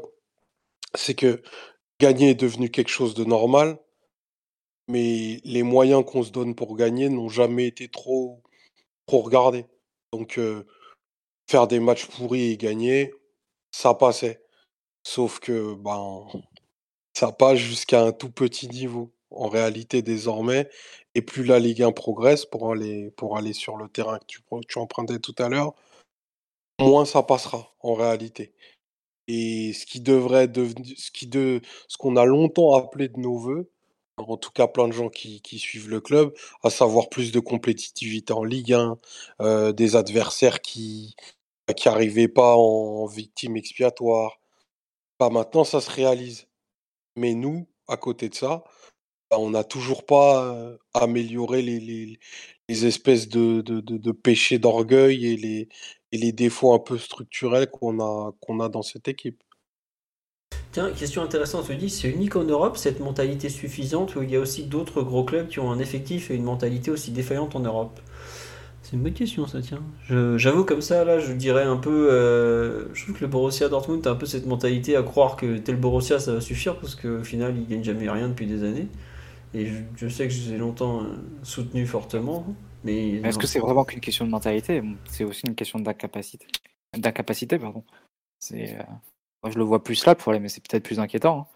C'est euh, pas une question seulement de le vouloir, c'est aussi de le pouvoir. Et les joueurs qui n'ont pas les, les qualités ou le- ou l'organisation générale de l'équipe qui permet pas à ces joueurs d'exprimer leur qualité. Mais euh, si c'était qu'une question de mentalité, à la rigueur, tu, tu pourrais dire bah ok, l'interrupteur, et quand on jouera face au Bayern, on sera motivé et ça, le fera. Qui y croit sérieusement? Non, c'est juste que l'équipe, elle a, des défauts, les joueurs ont des défauts euh, qui se creusent d'année en année et qui euh, euh, ne nous permettent plus maintenant de rivaliser face à certains types d'adversaires. Je pense que ça va bien au-delà de la question de la mentalité, sinon ce serait, ce serait trop facile. Tu vois, sur le live, on me cite effectivement United avant Ten Hag. Pour moi, c'était totalement ça. Et je trouve que c'est vraiment ce qu'on est devenu. C'est un peu des faux grands joueurs ou des mecs qui ont été très bons, qui dans un contexte un peu différent. Je pense bah, à Ma- à Man U, typiquement, c'était euh, Pogba qui était moins bon qu'avec la France. Nous, c'est Messi qui est moins bon qu'avec l'Argentine. Et un- une sorte de. Un peu un ventre mou du, grand résultat, tu vois, où tu es un club, tu vas gagner des matchs parce que tu as du talent.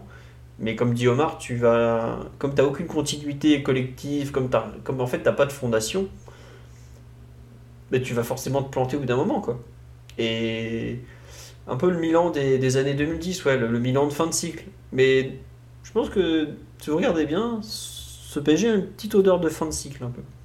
Où il y a une sorte d'usure mentale, effectivement mal construite, parce que tu récupères des pièces de ci, de ça. Euh, t'as pas, t'as pas coupé le cordon avec ce que t'étais avant, mais t'es pas encore devenu un nouveau truc. Je, je sais pas, je trouve qu'il y a beaucoup de choses qui vont dans le sens d'un, ouais, euh, le manque de renouvellement en attaque. Ouais, le PSG est la seule équipe qui a euh, la pyramide des agents d'attaque, c'est 20, 24, 31, 36. Ça a aucun sens. C'est surtout le passage de 24 à 31. T'as- T'as 7 ans d'écart entre Mbappé, enfin 6 ans et demi, mais presque 7 ans, parce qu'on est en février et le 2 décembre, entre Mbappé et Neymar. Enfin, je sais pas, bref, c'est des thèmes qu'on a déjà abordés mille fois. Mais euh, vous trouvez pas effectivement qu'il y a un peu de ça, de ce côté euh, un peu, entre guillemets, euh, ex-grande Europe qui a du mal à se renouveler parce qu'il n'a pas travaillé vraiment depuis des années, non? Je sais pas, Mathieu, Omar ou Titi? Visiblement pas du tout, parce que personne. Oui, Mathieu? Ah non, après, c'est les questions qui sont sur la, la constitution de l'effectif en, général, c'est ça que tu veux amener comme débat. Donc il y a, il y a aussi le, max dans lequel on est arrivé en termes de masse salariale qui fait que tu as, assez peu de, d'espace pour, pour recruter des joueurs et pas de pôle. L'argent que tu as mis cet été, tu t'es quasiment entièrement planté sur le, sur le recrutement. Donc c'est à partir de là, c'est sûr que l'effectif de cette année, en termes de qualité, de profondeur, etc., il va être, euh, il va être bien en net recul par rapport à ce qu'il a pu être euh, les années euh, par le passé. Donc euh, après, sans doute que l'été prochain, on, disait pe- peut-être déjà l'été dernier, mais sans doute que l'été prochain, tu as une fenêtre pour améliorer les choses si on veut être un peu positif. Déjà, tu as le choix. Tu as le choix de ne pas prolonger Messi, tu as le choix de ne pas prolonger Ramos. Ça, ça ne dépend que de toi. Si tu veux pas leur offrir de contrat, tu, tu, tu, ne leur offres pas, ils sont plus dans ton effectif l'été prochain, tu libères, je sais pas, 40 millions d'euros net par an. chargé, ça fait, ça fait un, gros, un gros montant, un gros pactole. Il y a des joueurs qui vont être à, la, à une année de la fin de, de leur contrat, qui reviennent de prêt ou qui, qui n'ont pas prolongé, donc que tu peux éventuellement vendre et, dont tu peux te séparer. Donc là aussi, tu as la possibilité de, de faire un, un, petit ménage. Donc ça sera peut-être pas au niveau de la purge qu'on appelle de nos voeux, mais tu as la possibilité de repartir sur quelque chose de, de plus sain. Après, c'est sûr que si à chaque fois que tu euh, te sépares de certains joueurs et que tu les remplaces par des joueurs qui sont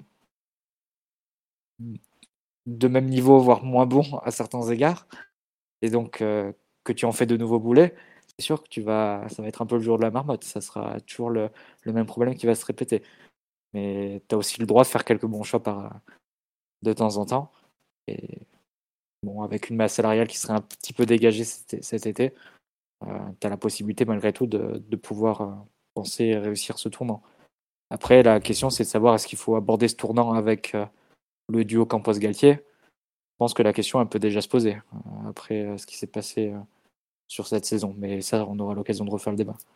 Ouais, puis après, comme tu dis, outre 2023 et surtout l'été 2024 où il y a énormément de joueurs. Il fin de contrat. Ouais, c'est le grand ménage est prévu pour 2024 euh, globalement.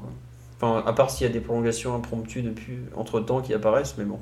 Je pense qu'on va refaire un loft l'été prochain avec les joueurs qui seront à un an de la fin de leur contrat et comme ce qui s'est passé avec des joueurs comme, comme Gay, etc. l'été dernier. Tu peux imaginer qu'à un an de la fin de leur contrat, il y a des, des possibilités de, de, les vendre. Pas pour très cher, mais de t'en séparer au moins définitivement. Ça peut être une, une possibilité. Ouais, à voir. Euh, petit retour, euh, on revient un peu sur MPG, sur les. Bon, les défenseurs, on a parlé un peu de Nuno. Hakimi, c'est un peu loupé, on, on va pas, s'attarder dessus. On, verra si ça se confirme ensuite, parce qu'il sortait quand même plutôt d'une bonne période. Euh, au milieu de terrain, on a parlé euh, pas mal de Vitinia déjà, on a parlé de, un peu de, de Verratti. Vous voulez dire un mot sur Danilo, sur, sur comment il s'appelle, sur Verratti?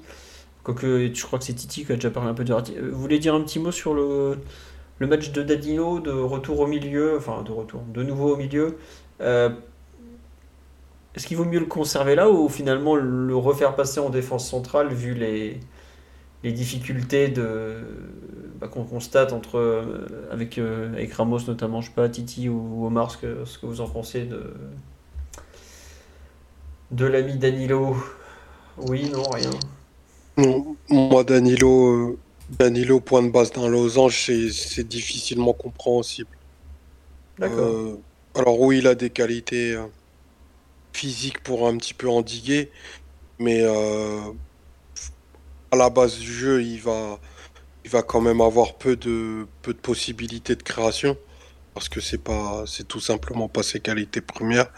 Et puis même, euh, fin de dos, il peut pas se retourner. C'est super, c'est super compliqué de que ce soit lui l'initiateur du, du losange. Donc euh, voilà, j'ai beaucoup, beaucoup de, difficultés à, lire le match de Danilo parce qu'il va faire des corrections sur le couloir. Euh, ce qui fait que c'est l'arc c'est complètement déserté. Euh, il s'est fait mais bouger à plusieurs moments et, et, il est sorti assez vite au final de, de, la rencontre. Il est dans le premier dans le premier wagon de changement alors que je trouve qu'il déméritait pas, mais ces matchs-là montrent quand même que au niveau rythmique, il y a quand même des contextes qui sont super compliqués pour lui. D'accord. Titi, tu veux rajouter quelque chose sur, euh, l'ami Danilo Non, mais là, euh, Omar vient de parler de, contexte et c'est vrai que le match d'hier est un contexte assez, difficile pour voir euh, Danilo en point de base du losange avec ce, pressing assez, assez fou, assez surhumain des, des Marseillais sur un terrain qui n'est pas le meilleur terrain en plus, la pelouse en tout cas qui n'est pas la meilleure pelouse du monde. C'est compliqué pour lui de d'arriver à trouver des solutions pour sortir d'un pressing, en tout cas d'une pression adverse. C'est compliqué pour lui de se retourner, de faire les bons choix et d'être à la base d'une équipe qui doit essayer de, sortir d'un pressing. Donc c'est sûr que à ce poste-là, dans ce contexte-là, face à une équipe comme celle-ci, euh, c'est vrai que c'était, je ne dis pas que c'était couru d'avance parce que bon, voilà, mais en tout cas c'était euh, un match compliqué pour euh, pour, pour Danilo. et pour élargir à ta question sur le fait de le remettre derrière ou non euh, contre Munich, si je crois que tu as posé cette question-là euh, à la place de Ramos. Je ne saurais pas te dire. Après, il a déjà joué un match derrière contre Munich, si je dis pas de bêtises, il n'y a, pas si, a pas si longtemps. Ça s'était passé de façon avec, euh, assez, spéciale. Mais euh, je ne pense pas que, pense pas que Galtier euh, va, enlever Ramos. S'il est apte, il mettra Ramos et il laissera Ramos derrière. Pardon. Très bien, je suis désespéré par cette réponse. mais non, mais en plus, je suis, d'accord avec toi. Je, À part si pour moi, la seule solution de, pour Ramos, euh, pour Danilo, ce serait de rejouer à 3 derrière et il retrouverait le poste euh, soit d'axial gauche, soit d'axial droit. Mais en tout cas, euh, j'ai du mal à imaginer Galtier partir sur une défense à 4 avec Danilo titulaire et Ramos sur le banc. c'est terrible, mais c'est comme ça. Bon, on va passer au plat de résistance. Les futés, les malins, les deux attaquants. Vous voulez commencer par lequel? Le, le blessé de Rosario ou celui qui perd des ballons à 20 mètres de son but en tentant des trucs impossibles? Si on fait par ordre des numéros, hier Messi avait le 10. Euh, est-ce qu'on considère que c'est franchement inquiétant pour Messi? Est-ce que c'est. Il y a un peu de. Un peu de quoi Un peu Je sais pas, honnêtement. Euh, le match de Messi, as... je trouve qu'il y a un quart d'heure extraordinaire juste avant la, mi-temps, où il est vraiment euh, super fort. Il fait vraiment des trucs. Mais le reste.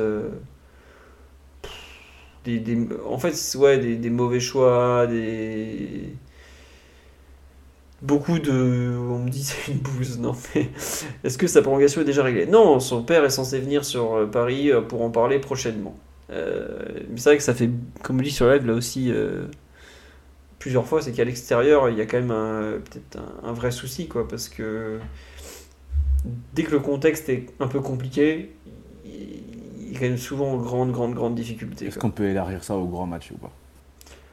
Je, ouais, ouais. Je, je, je, sais pas, peut-être je me trompe, mais c'est vrai qu'en tête, peut-être City, le premier match de l'an dernier, mais sur les, sur les gros, gros matchs où on est attendu que ce soit à bon, on va dire à l'extérieur, parce que c'est vrai que c'est souvent à l'extérieur, euh, j'ai pas l'impression d'avoir vu un, un, un, match ou alors deux matchs pleins de, de Messi dans ce genre de match-là. Je pense que peut-être que Omar ou Marty peut, bah, m'éclairer Tu sais, c'est marrant, c'est que sur le forum de culture, ils sont allés retourner, ils sont retournés chercher l'appréciation que j'avais faite sur lui sur PSG City. Il faisait même pas un super match ce jour-là. Quoi. Il met un joli but, hein, il met un super but. quoi. Voilà, il met ça. Mais euh, ouais, non, non. Euh, on nous dit avec le Barça, il était invisible dans les gros matchs extérieurs. Je sais pas, je m'en fous du Barça. Non, il avait été excellent à Lyon. Euh, c'est pas pour le coup, on en avait profité à l'époque. Je rappelle toujours que Rabiot et Paredes ont fait leur meilleur match euh, sous les couleurs du PSG avec Messi dans leur zone. C'est euh, non mais tu peux, trouver ça une coïncidence, mais ils ont passé, ils avaient passé le match 90 minutes en, en chaussons à pouvoir jouer euh, et exprimer toutes leurs qualités sans, sans opposition. C'est Messi et c'était il y a deux ans pour Paredes et c'était il y a six ans pour Rabiot. Donc ça date pas d'hier. Mais si, ça fait un moment que dans, les matchs de Coupe de Ligue des Champions, euh, il y a beaucoup plus de mauvais que de bons. Hein. Si vous faites depuis 2017, tu vas citer le match face à Chelsea où il a, il a marqué un doublé. Tu vas citer le match aller face à Liverpool en, de, en 2019, où il met un coup franc, etc. Le reste, euh, c'est euh, c'est pas à la hauteur du standing du joueur. Et ça a des répercussions majeures sur le collectif. Et là, face à, face à Marseille, qui est un adversaire différent de ceux que tu rencontres en Ligue des Champions, qui a des caractéristiques similaires, mais qui pousse à l'extrême, il va sur un projet encore plus radical. Bah, il a existé que sur les moments où on a eu un peu plus le ballon et on s'est rapproché de, la, surface adverse. Mais tous les moments où on, a eu on aurait eu besoin de lui pour ressortir la balle, pour sortir de la pression, etc., il a coulé. Il a coulé face à, face à Gigot Samuel. Et, euh, et ça, c'est la vérité implacable du rectangle vert. Vignonnet de 29 ans, faut le rappeler. Non, oh, non, juste on me signale effectivement le retour au Parc des Princes en 2021, il est quand même assez monstrueux par contre. Mais bon. Ouais, sur un match que son équipe va dominer à la première mi-temps, ce genre de choses. Mais... non, je suis d'accord avec toi, ça fait pas lourd. Bon, je, je sais pas, je à quel point. Euh, en fait, ce qui est où j'ai du mal à l'enterrer, c'est vrai que ce que tu dis, Mathieu, c'est implacable. Mais quand tu vois la Coupe du Monde qu'il fait, quoi. Mais la Coupe du Monde, ça n'a rien à voir. Il y a quelle équipe qui joue comme Marseille à la Coupe du Monde, Philo? Je sais pas, mais tu vois, par exemple, le nombre de fois où il se fait, il se fait prendre dans les duels, à la Coupe du Monde, le nombre de duels qu'il a gagné, quoi. Euh, C'est le même joueur pourtant. Et. Bah, T'as aucune équipe qui presse comme Marseille à la Coupe du Monde. Et c'est pas, je jette pas la pierre euh, aux sélectionneurs ou quoi, c'est juste c'est impossible de faire ça avec une sélection nationale. Des joueurs qui sont éparpillés tout au long de l'année, et qui, tu dois gérer une urgence, en plus t'avais aucune préparation à la Coupe du Monde. Qui fait que le niveau de la Coupe du Monde, il est pas du tout euh, révélateur du niveau de, du premier tiers de la Ligue 1 ou des huitièmes de finale de Ligue des Champions. Ça, c'est pas pas du tout le même, euh, la même exigence, le même, euh, les mêmes défis qui sont proposés sur le terrain. Ça veut pas dire que c'est pas du tout prestigieux de gagner la Coupe du Monde. Loin s'en faut, c'est le, le plus grand trophée, ça, ça a une valeur énorme de gagner la Coupe du Monde. C'est juste pas la même chose qu'on te demande sur le terrain. Et hier, quand Paris avait besoin de que, que ses attaquants apparaissent pour essayer de ressortir les ballons, faire des différences, passer les joueurs, moi j'ai plus vu Neymar que Messi hier. Et sans dire que Neymar a fait un bon match, que je pense pas que c'était le cas à 100%, mais je pense qu'il a fait un meilleur match que Messi. Et sur les matchs où il y a de l'ad- de l'adversité, j'ai plus la sensation que la différence peut sortir des pieds de Neymar et surtout de la volonté de Neymar que d'un Messi qui est euh, euh, ici et ailleurs, on va dire. Omar, tu, tu partages un peu l'avis de Mathieu ou, ou pas trop au final sur ce, la lecture de Messi, Neymar, tout ça, d'hier aussi?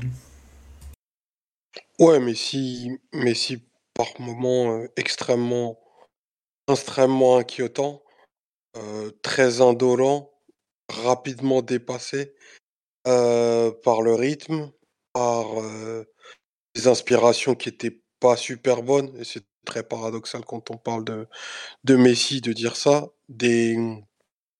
Mais c'est vraiment là le, nombre de mauvais choix qu'il a eu qui m'a beaucoup beaucoup surpris, même la qualité de ses passes, la qualité de ses frappes qui est nettement moins bonne que ce qu'il peut avoir d'habitude, même si Neymar est beaucoup plus euh, pardon, Messi pardon est, beaucoup plus un joueur de de moments suspendus depuis euh, bah, depuis de longues années, c'est clair, mais il avait quand même des des pics de très haut où il arrivait à te faire euh, basculer le sort de la rencontre. Là, j'ai quand même eu la, la sensation qu'il il était in- incapable de dominer un seul des défenseurs marseillais à n'importe quel, euh, quel moment du match. Donc, euh, effectivement, euh, une fois qu'on s'est dit ça, vu l'incapacité de Paris à, créer, à déséquilibrer, si tu tombes aussi un, un soir où Messi est mauvais, est mauvais pardon, bah là, euh, bah, tu vas créer aucune, aucun déséquilibre, aucune action sur, euh, sur attaque placée.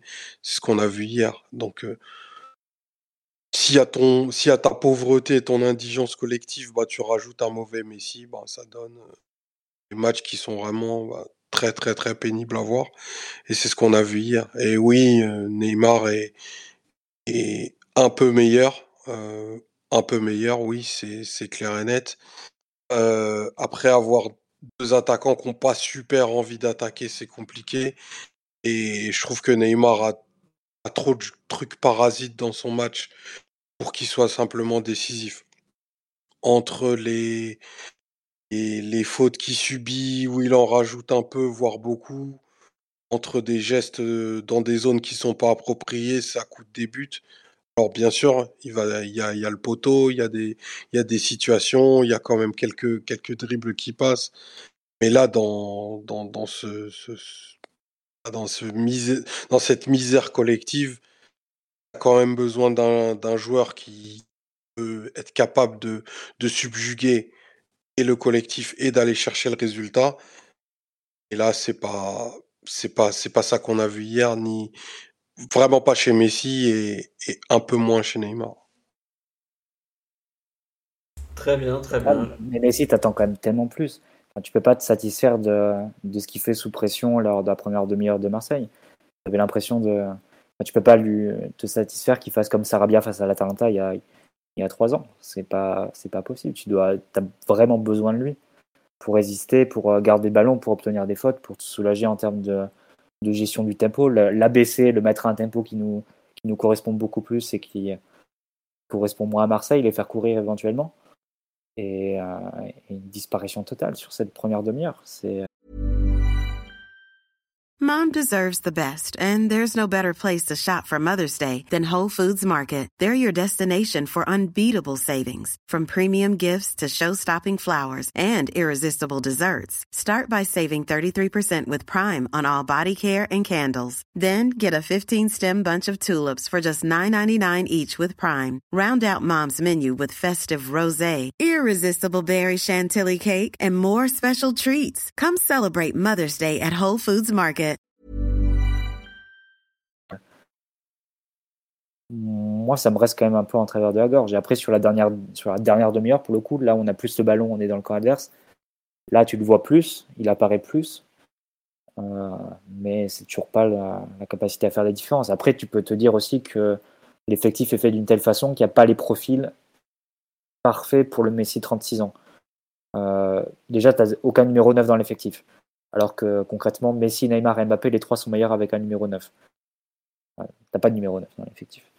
Euh, donc il faut faire avec, il faut plutôt faire sans, essayer d'autres solutions. Et donc tu as besoin d'un step en plus, d'un joueur qui va donner plus. Et Messi, tu as plutôt la tendance qu'il donne moins que ce qu'il pourrait donner. Et, bon, c'est comme ça, mais c'est assez fou de se dire que face à des équipes qui sont un minimum organisées, euh, tu te retrouves aussi inoffensif en fait.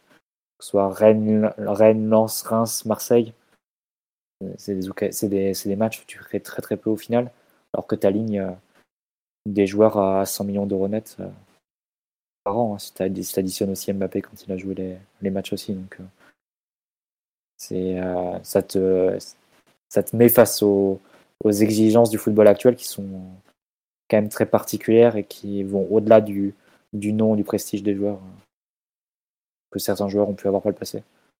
Sur vous me dites, ouais, mais faut, faut pas trop taper sur le de devant, c'est parce que le, le, dans ce contexte, le milieu les, les aide pas assez.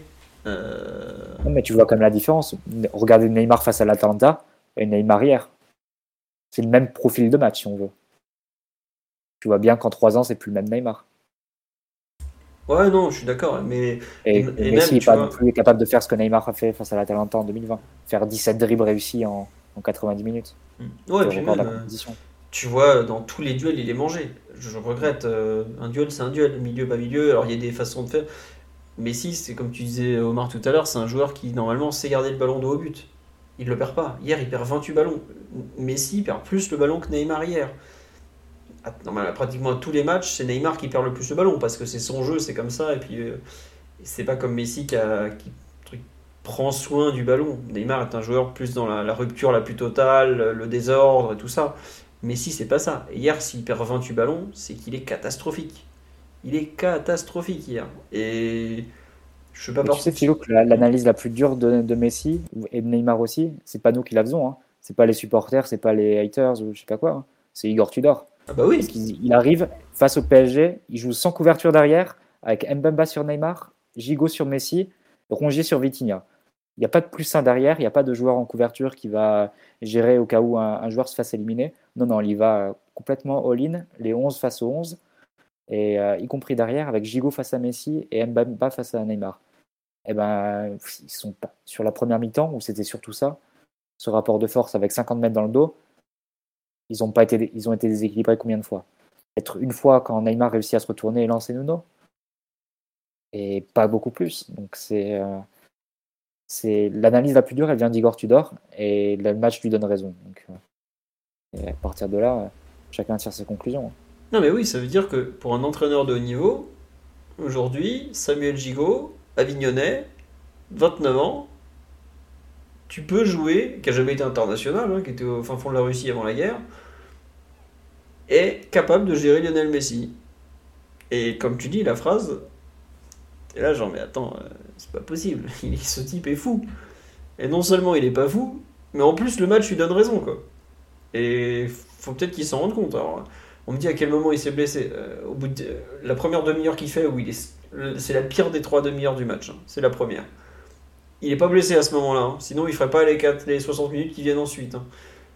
Et pour moi, c'est vraiment le pire moment. Il gagne pas un duel, il, est mauvais dans ses choix, il n'y a rien qui est bon. Quoi. Euh, d'un moment, euh, un minimum à donner. Quoi. Je... C'est pas assez ce qu'il propose. C'est pas assez euh, dans tous les cas. Défensivement, ça, on en parle même pas, parce que c'est même pas un sujet. Mais offensivement, euh, c'est très, très, très, très loin de, de ce qu'ils doivent proposer, de ce qu'ils doivent faire, quoi, tout simplement. On a fait le tour de Messi, j'imagine, à part si Titi veut rajouter quelque chose. On passe au deuxième larron. Neymar. Est-ce que, tiens, question un peu euh, à la fois horrible mais très, très logique le concernant. Est-ce que l'erreur sur le deuxième but, vous l'avez vu arriver de loin ou pas? Vu arriver, je sais pas, mais juste avant, je crois, il fait, il a une perte de balle euh, pas similaire, mais qui est ultra dangereuse aussi. Euh. Mais en cas, vu arriver, non, je dirais pas qu'il l'ait vu arriver, mais en tout cas, il a une perte de balle similaire juste un, juste un peu avant. Et en tout cas, ce qu'il fait sur, le, sur, la touche là, c'est ultra, ultra dangereux, si ce n'est irréfléchi. Je, je, comprends pas vraiment. Euh. Je crois qu'il essaie de s'effacer pour essayer de faire une feinte et laisser passer le ballon et éliminer, euh, je crois que c'est Mbemba. C'est ultra dangereux, c'est ultra malvenu et évidemment, ils nous, ils nous punissent rapidement après parce qu'on arrive quand même à essayer. enfin, les, défenseurs après derrière essayent de, de, réagir et essayent de repousser ce ballon-là qui revient dans les pieds après de Malinowski. Mais en tout cas, le, choix qu'il fait euh, n'est pas du tout réfléchi et, et c'est pas du tout adultonné là, sur cette, sur cette action-là. C'est, c'est pas du tout euh, ce, que, ce que demandait le jeu en tout cas. En tout cas, je pense. Si c'était passé, peut-être que ça, ça, ça, c'était été magnifique. Mais vu la, la, configuration de match et même s'il nous pressait un peu moins à ce moment-là, euh, c'est très malvenu de sa part. Se sur live, il y en a une partie qui disent ouais je voyais gros comme une maison parce qu'effectivement il y a juste avant il fait la même connerie et il y a quand même une phrase qui est terriblement triste et qui nous je trouve qu'il traduit un peu le, le, dépit autour du joueur c'est ouais il s'est pas fait expulser il a réussi son match quoi. certes mais bon je suis pas sûr que le PSG ait payé 222 millions d'euros et 37 millions par an depuis 6 ans pour avoir un type dont tu célèbres le fait qu'il n'ait pas pris de jaune ni même de rouge lors d'un match à Marseille bon euh, on nous dit c'est le Neymar classique qui revient de blessure. Bah, justement, il y avait un débat euh, aujourd'hui que je lisais sur euh, est-ce qu'il était bien physiquement ou il était pas bien physiquement? Moi, je trouve pas trop de problèmes à ce niveau-là. Après, Mbemba lui a régulièrement fait mal. Il lui a aussi fait mal, Mbemba, faut pas, faut pas le nier. Mais enfin, sur son match, je sais pas, la partie physique vous a choqué, vous, Omar? Ou Titi, ouais, non? Non, non, moi ça m'a pas choqué. En plus, si je dis pas bêtise, il est, il, bêtise, pardon, il est presque sur toutes les situations. Il n'y en a pas tant que ça, mais en tout cas, il est presque sur toutes les situations euh, que l'on a en première mi-temps, euh, même sur le, sur le match ou presque. Euh, il, est, il est souvent là, bah, c'est lui qui, qui, donne le ballon sur, sur le but à Ramos sur le corner, c'est lui qui met la frappe sur le, sur le poteau, c'est lui qui décale Nuno Mendes, etc. Bon, ça, c'est la, c'est la bonne partie de, de son match, hein, mais en tout cas, on peut au moins, on peut au moins lui, lui reconnaître ça sur son match hier. C'est celui qui a été, je pense, le plus impliqué dans nos situations euh, dangereuses face à cette équipe.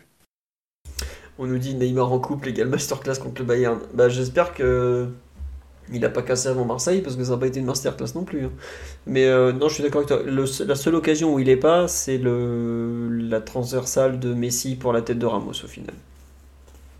Mais bon, c'est quand même. Euh, comme tu vois, il a 4-5 occasions. Je sais, moi j'avoue que je n'ai pas compris sa seconde période, ce qui est, à part les deux rushs mais autant je trouve sa première mi-temps assez. Euh, bon, il y a un peu de déchets, mais c'est normal, ça fait partie de son jeu. La première mi-temps, globalement, il fait ce qu'il faut faire. La seconde période, à part ces deux percées là où il finit par des passes qui sont pas vraiment bonnes et tout, parce qu'on sait pas trop jusqu'où il veut aller, je. Suis un peu perplexe sur son match au final. Est-ce qu'il était en. Est-ce qu'il était bien Est-ce qu'il était pas bien? Est-ce que. Euh, euh, je sais pas Mathieu, euh, Omar, ce que vous avez pensé de sa. Toi Mathieu, tu l'as trouvé moins mauvais que Messi, mais que oui c'est ça que Messi. À la fin, tu, tires un bilan positif de sa rencontre euh, ou le but coûte, coûte tellement par rapport à ce qu'il a apporté par exemple? Positif, faudrait peut-être pas exagérer non plus, mais pour moi il a essayé. Après, il fait pas avec ma conclusion, c'est qu'il fait pas avec les mêmes capacités qu'il y a certaines années. Actuellement, après peut-être qu'il peut peut retrouver un meilleur euh, état de forme euh, dans les prochaines semaines. Si possible, pas après la Ligue des Champions cette année, ce serait, serait mieux que l'an dernier déjà. Mais euh, oui, moi j'ai senti qu'à un moment, c'était si on allait pouvoir créer du danger ou marquer un but, je me disais que ça viendrait de Neymar en fait. C'est lui qui me donnait cette sensation-là de vouloir essayer, de vouloir essayer de, de, renverser un peu. Après, en termes de, réussite et de, de succès dans cette tentative, il y a du bon et il y a du beaucoup moins bon aussi. Donc c'est, on peut pas dire que c'est un match globalement positif. C'est un match euh, qui en plus a entaché d'une grosse erreur. Mais là encore, c'est assez représentatif du, plan de Marseille. Hein. Puis qui perd le ballon face à Mbemba qui vient de chasser sur une touche dans nos 30 mètres. Derrière, il n'y a pas de couverture hein, pour Marseille. Ils y vont vraiment euh, euh, comme ça au, maximum euh, parce qu'ils qu'ils craignent pas, parce qu'ils savent que euh, en rentrant dedans en physique, ils vont, ils vont prendre l'avantage dans le duel, ils vont gagner le ballon et, et derrière, il n'y aura même pas la possibilité pour nous d'enclencher une contre-attaque. Donc à ce niveau-là, il n'y a même pas besoin de couverture. Et ce but-là leur donne assez raison. Donc euh, au final, je sais pas si tu dois donner une note à Neymar, ouais, tu, tu, tu mettrais sans doute en avant les, les tentatives parisiennes qui viennent souvent de, de lui et, et dans le même temps son impact un peu négatif sur le résultat. Mais je le mettrais quand même pas au niveau de, de Ramos, dont le but c'est un peu un cache-misère par rapport à, à tout ce qu'il a fait de, de beaucoup moins bon sur l'ensemble de la rencontre. Je pense Oh, ouais. qu'avec Neymar c'est plus, plus nuancé. Ouais, d'accord. Euh, Omar, tu veux rajouter un petit mot ou on s'arrête là-dessus? On a fait le tour de cette OMPG euh, où tu veux lâcher le fauve Cosmidis dans l'arène, on sait jamais. euh. Non, c'est bon. Non, non, je, salue ce jeune. Mais non, rien à rajouter. Je pense qu'on on a fait le tour sur Neymar et, et on n'est pas au bout de nos peines la semaine qui s'annonce pour le PSG. Peut-être très très difficile face à des profils d'équipe qui pourraient ne pas trop nous réussir. Tu insinues que Bah. le Monaco de Philippe Clément n'est pas le genre d'équipe qui, qui aime ronronner, euh, attendre que le Mo- temps passe. Monaco qui nous avait dominé alors qu'on on mettait des 5 buts à tout le monde, voire 7 à, à Lille. Ça, Là, ça- Monaco avait, ouais, été un premier appel à la à l'humilité. Là, euh, ils ont toujours des deuxièmes parties de saison boulets de canon. L'équipe semble avoir pris feu. Il y a deux trois joueurs qui ont bien envie de se faire pari. Euh, des jeunes un peu virevoltants. Je pense à Ben Seguir et tout. Nous, pré-Ligue des Champions, pareil, pas concernés.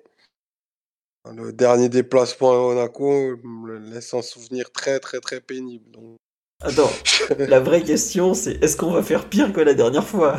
ah, franchement, je pense que c'est impossible. Ah, les, les, les, les- le, pro- le premier quart d'heure de Monaco pour un PSG l'année dernière, mais c'est une abomination, mais c'est. Bref. Alors, il faut. Omar, la vraie question c'est ne vend pas la peau de l'ours. hein. sur, sur l'échelle de France-Mexique 2010, qui est quand même l'étalon de la- du match de merde. On est où à Ah, peu près vrai que ah, je crois qu'on est en dessous de France-Mexique.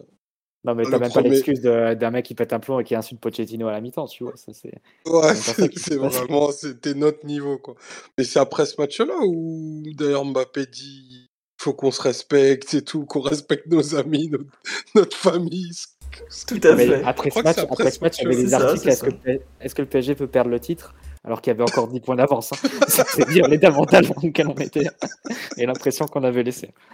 Alors que je crois la semaine d'après, on jouait Bordeaux, était sur les bases d'une saison mythique, et avec un 3-0 très cher payé. Donc, ah non, on- si on fait en dessous de ça, je, je, je militerai pour la dissolution du groupe professionnel à effet immédiat, perso. Selon le résultat du match, il est possible que Omar arrive lundi prochain avec son écharpe rouge en nous expliquant il faut dissoudre le Paris Saint-Germain. C'est la seule solution. Ah non, mais il y je a, des- il y a des contenus collectifs qui, dans certains clubs, auraient valu les mouchoirs blancs. On, on en rigole, mais très, très sérieusement, ce que propose le PSG depuis maintenant 6-7 matchs, pff, oh là là. Si 7 matchs, t'es gentil. Hein. J'aurais dit Ah oui, je suis très, très- On est à je- bien je sur suis- 3 ans là, je pense. hein, Je, mais- suis- je suis très très gentil. mais c'est- on, peut, on peut aller jusqu'en 2020. euh, Il y, a des- il y a des choses un peu, un peu endémiques et qui, qui sont inhérentes aussi, je pense, au fonctionnement de, de ce club. Je ne vais pas dire club de foot parce que le, le foot est vraiment au dernier plan. franchise Ouais, voilà. c'est pour, pour Titi.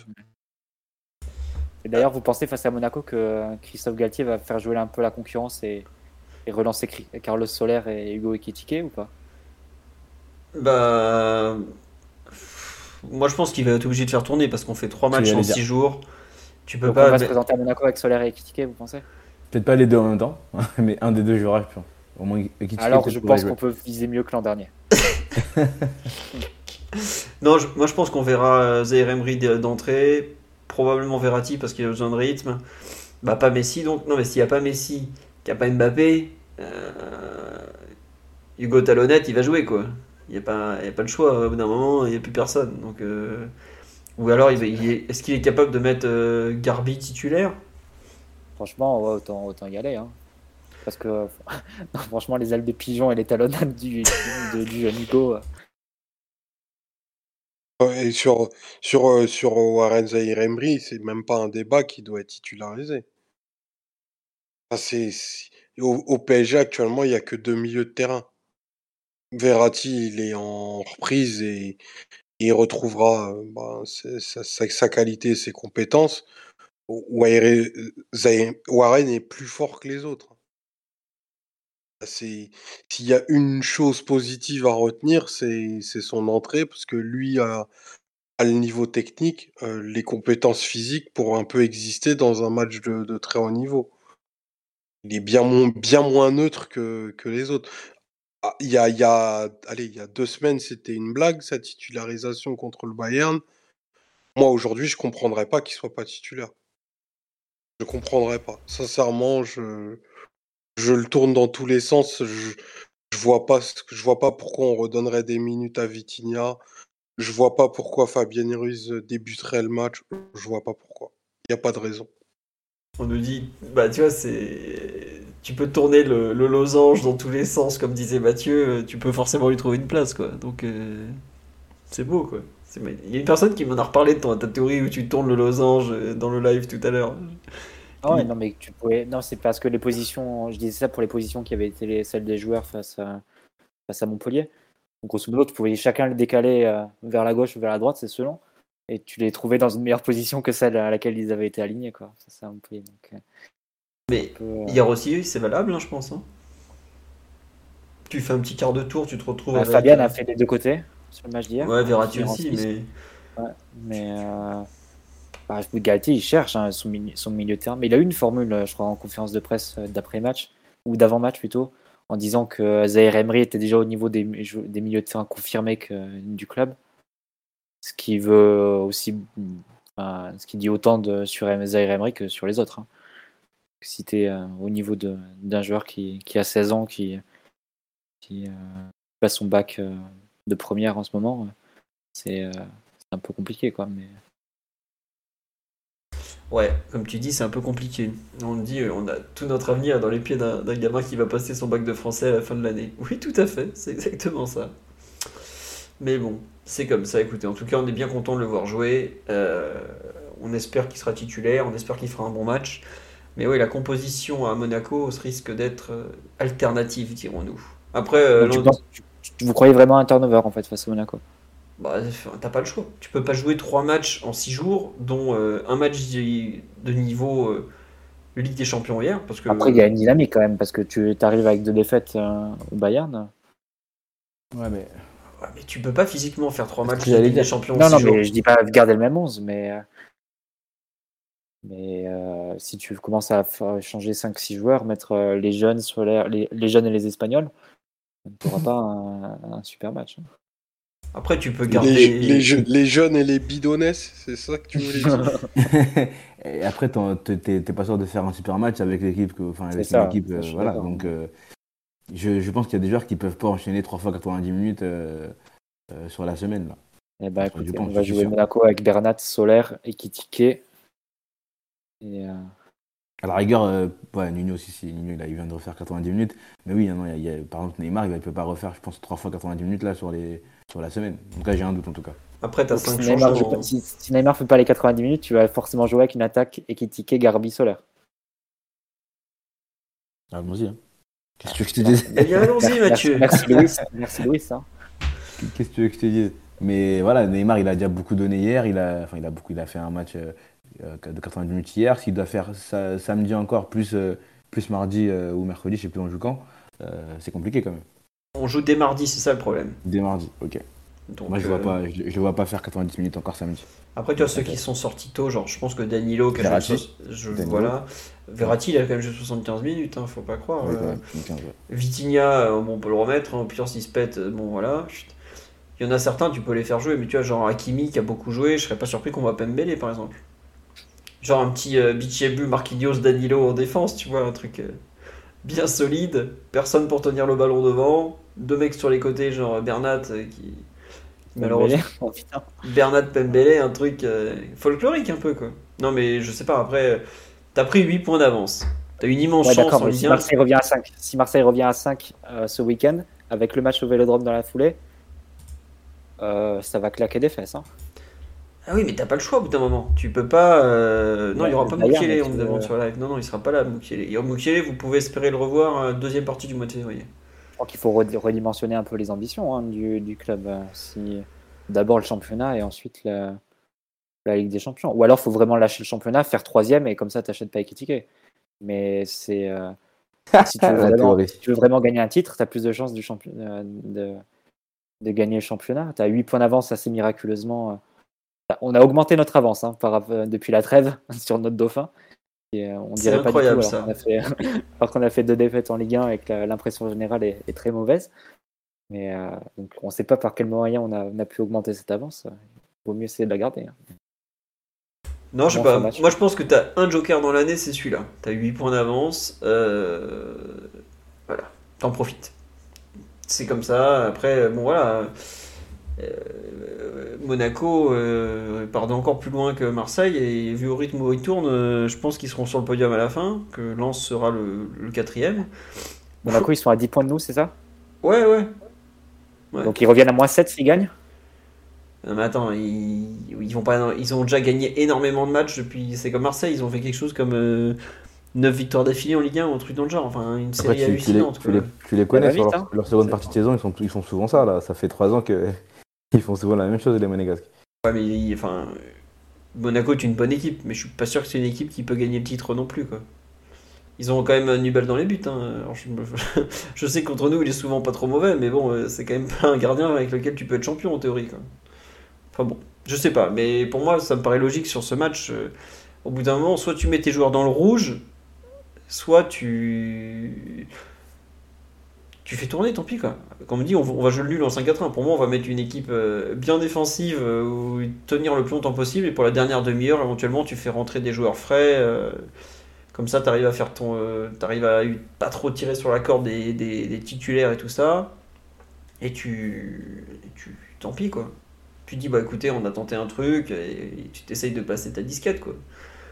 Puis sur un malentendu, on sait jamais, un péno, une erreur individuelle, tu prends un, partout, un truc du genre voilà.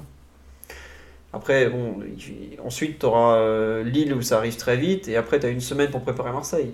Donc, euh, je sais pas, mais je vois pas hon- honnêtement physiquement comment on peut faire trois matchs en six jours avec le match qu'il y a eu mercredi soir, le match qui nous attend mardi et le match de, de samedi où Monaco est quand même une équipe assez intense. Euh, si je me trompe pas, Monaco il doit être premier ou deuxième dans toutes les stats de, de sprint, de, de physique et de tout ça. Quoi. Donc euh, c'est peut-être pas le genre d'équipe où tu peux mettre des titulaires qui ont déjà été rincés au vélodrome trois jours avant. C'est comme ça. Écoutez, c'est catastrophique comment on prépare le Bayern. oui, tout à fait. Oui, oui, c'est ça. C'est catastrophique. L'effectif est, est effroyable. La quantité n'est pas là, la qualité n'est pas là. Euh, mais c'est comme ça. On va y aller. Hein. Faut s'ouvrir avant d'aller euh, à la bagarre. C'est comme ça. Sur ce, on a globalement fini. On a fait le tour sur cet OM PSG et sur bien d'autres choses qui ne vont pas beaucoup au PSG en ce moment. Un petit merci à Maxou hein, pour le, sub en cours d'émission. Prochain podcast lundi prochain. Euh, on aura donc euh, PSG Monaco à débriefer, PSG Bayern à, à présenter. Gros podcast donc, on sera là à 21h30. Est-ce qu'on y croit à la théorie de l'interrupteur? Euh, C'est une bonne question de fin ça, tiens. Titi, est-ce que tu crois à la théorie de l'interrupteur encore ou pas? Non, mais, non, mais il est cassé l'interrupteur, faut arrêter. non, non, j'y crois pas du tout. Après, peut-être qu'on qu'on qu'on- qu'on fera un match moins ridicule euh, contre le Bayern et qu'on trouvera une solution par je ne sais quel miracle. Que c'est euh, Omar qui disait tout à l'heure, euh, euh, si on arrive à s'en sortir avec ce qu'on montre depuis, depuis, quelques temps, c'est un exploit, bah, ce sera le cas parce que moi je crois pas du tout à la, en la théorie de l'interrupteur. Je pense que le niveau que l'on affiche depuis quelques semaines et le niveau de, de, notre équipe et qu'il faut qu'il faut la- il l'accepter. faut pas accepter de perdre, hein, comme comme certains l'ont dit, mais qu'il faut accepter que le niveau est pas bon et, et qu'il faut se battre avec avec ces avec ces armes là quoi. Mathieu Omar, la théorie de l'interrupteur. euh, on nous demande c'est qui ce truc. C'est notre théorie de l'inter- théorie de l'interrupteur. On dit tiens. on- on- Copyright du copyright du podcast. Voilà. euh, bon, je crois qu'il y en a d'autres qui l'utilisent aussi. Je l'ai déjà entendu. Je crois que c'est les. Sur Trash Talk, qui l'utilisent aussi, la théorie de l'interrupteur pour les playoffs. Mais nous, c'est c'est juste pour la Ligue des Champions. Tu y crois encore, Mathieu ou... Non, non, je suis d'accord avec Titi. hein. Je pense qu'on fera, on se mettre face au Bayern, on saura se mettre au niveau euh, minimum de concentration, d'intensité, etc. Après, euh, c'est pas ça qui fait que tes lacunes disparaissent. Ça, c'est évident. Après, je me souviens du match face, au, Real l'an dernier. On l'abordait pas dans des conditions euh, incroyables en termes de dynamique et, on a fait euh, 150 très bonnes minutes. Mais c'était avec un, entraîneur euh, qui est un magicien des bandes touches. Mais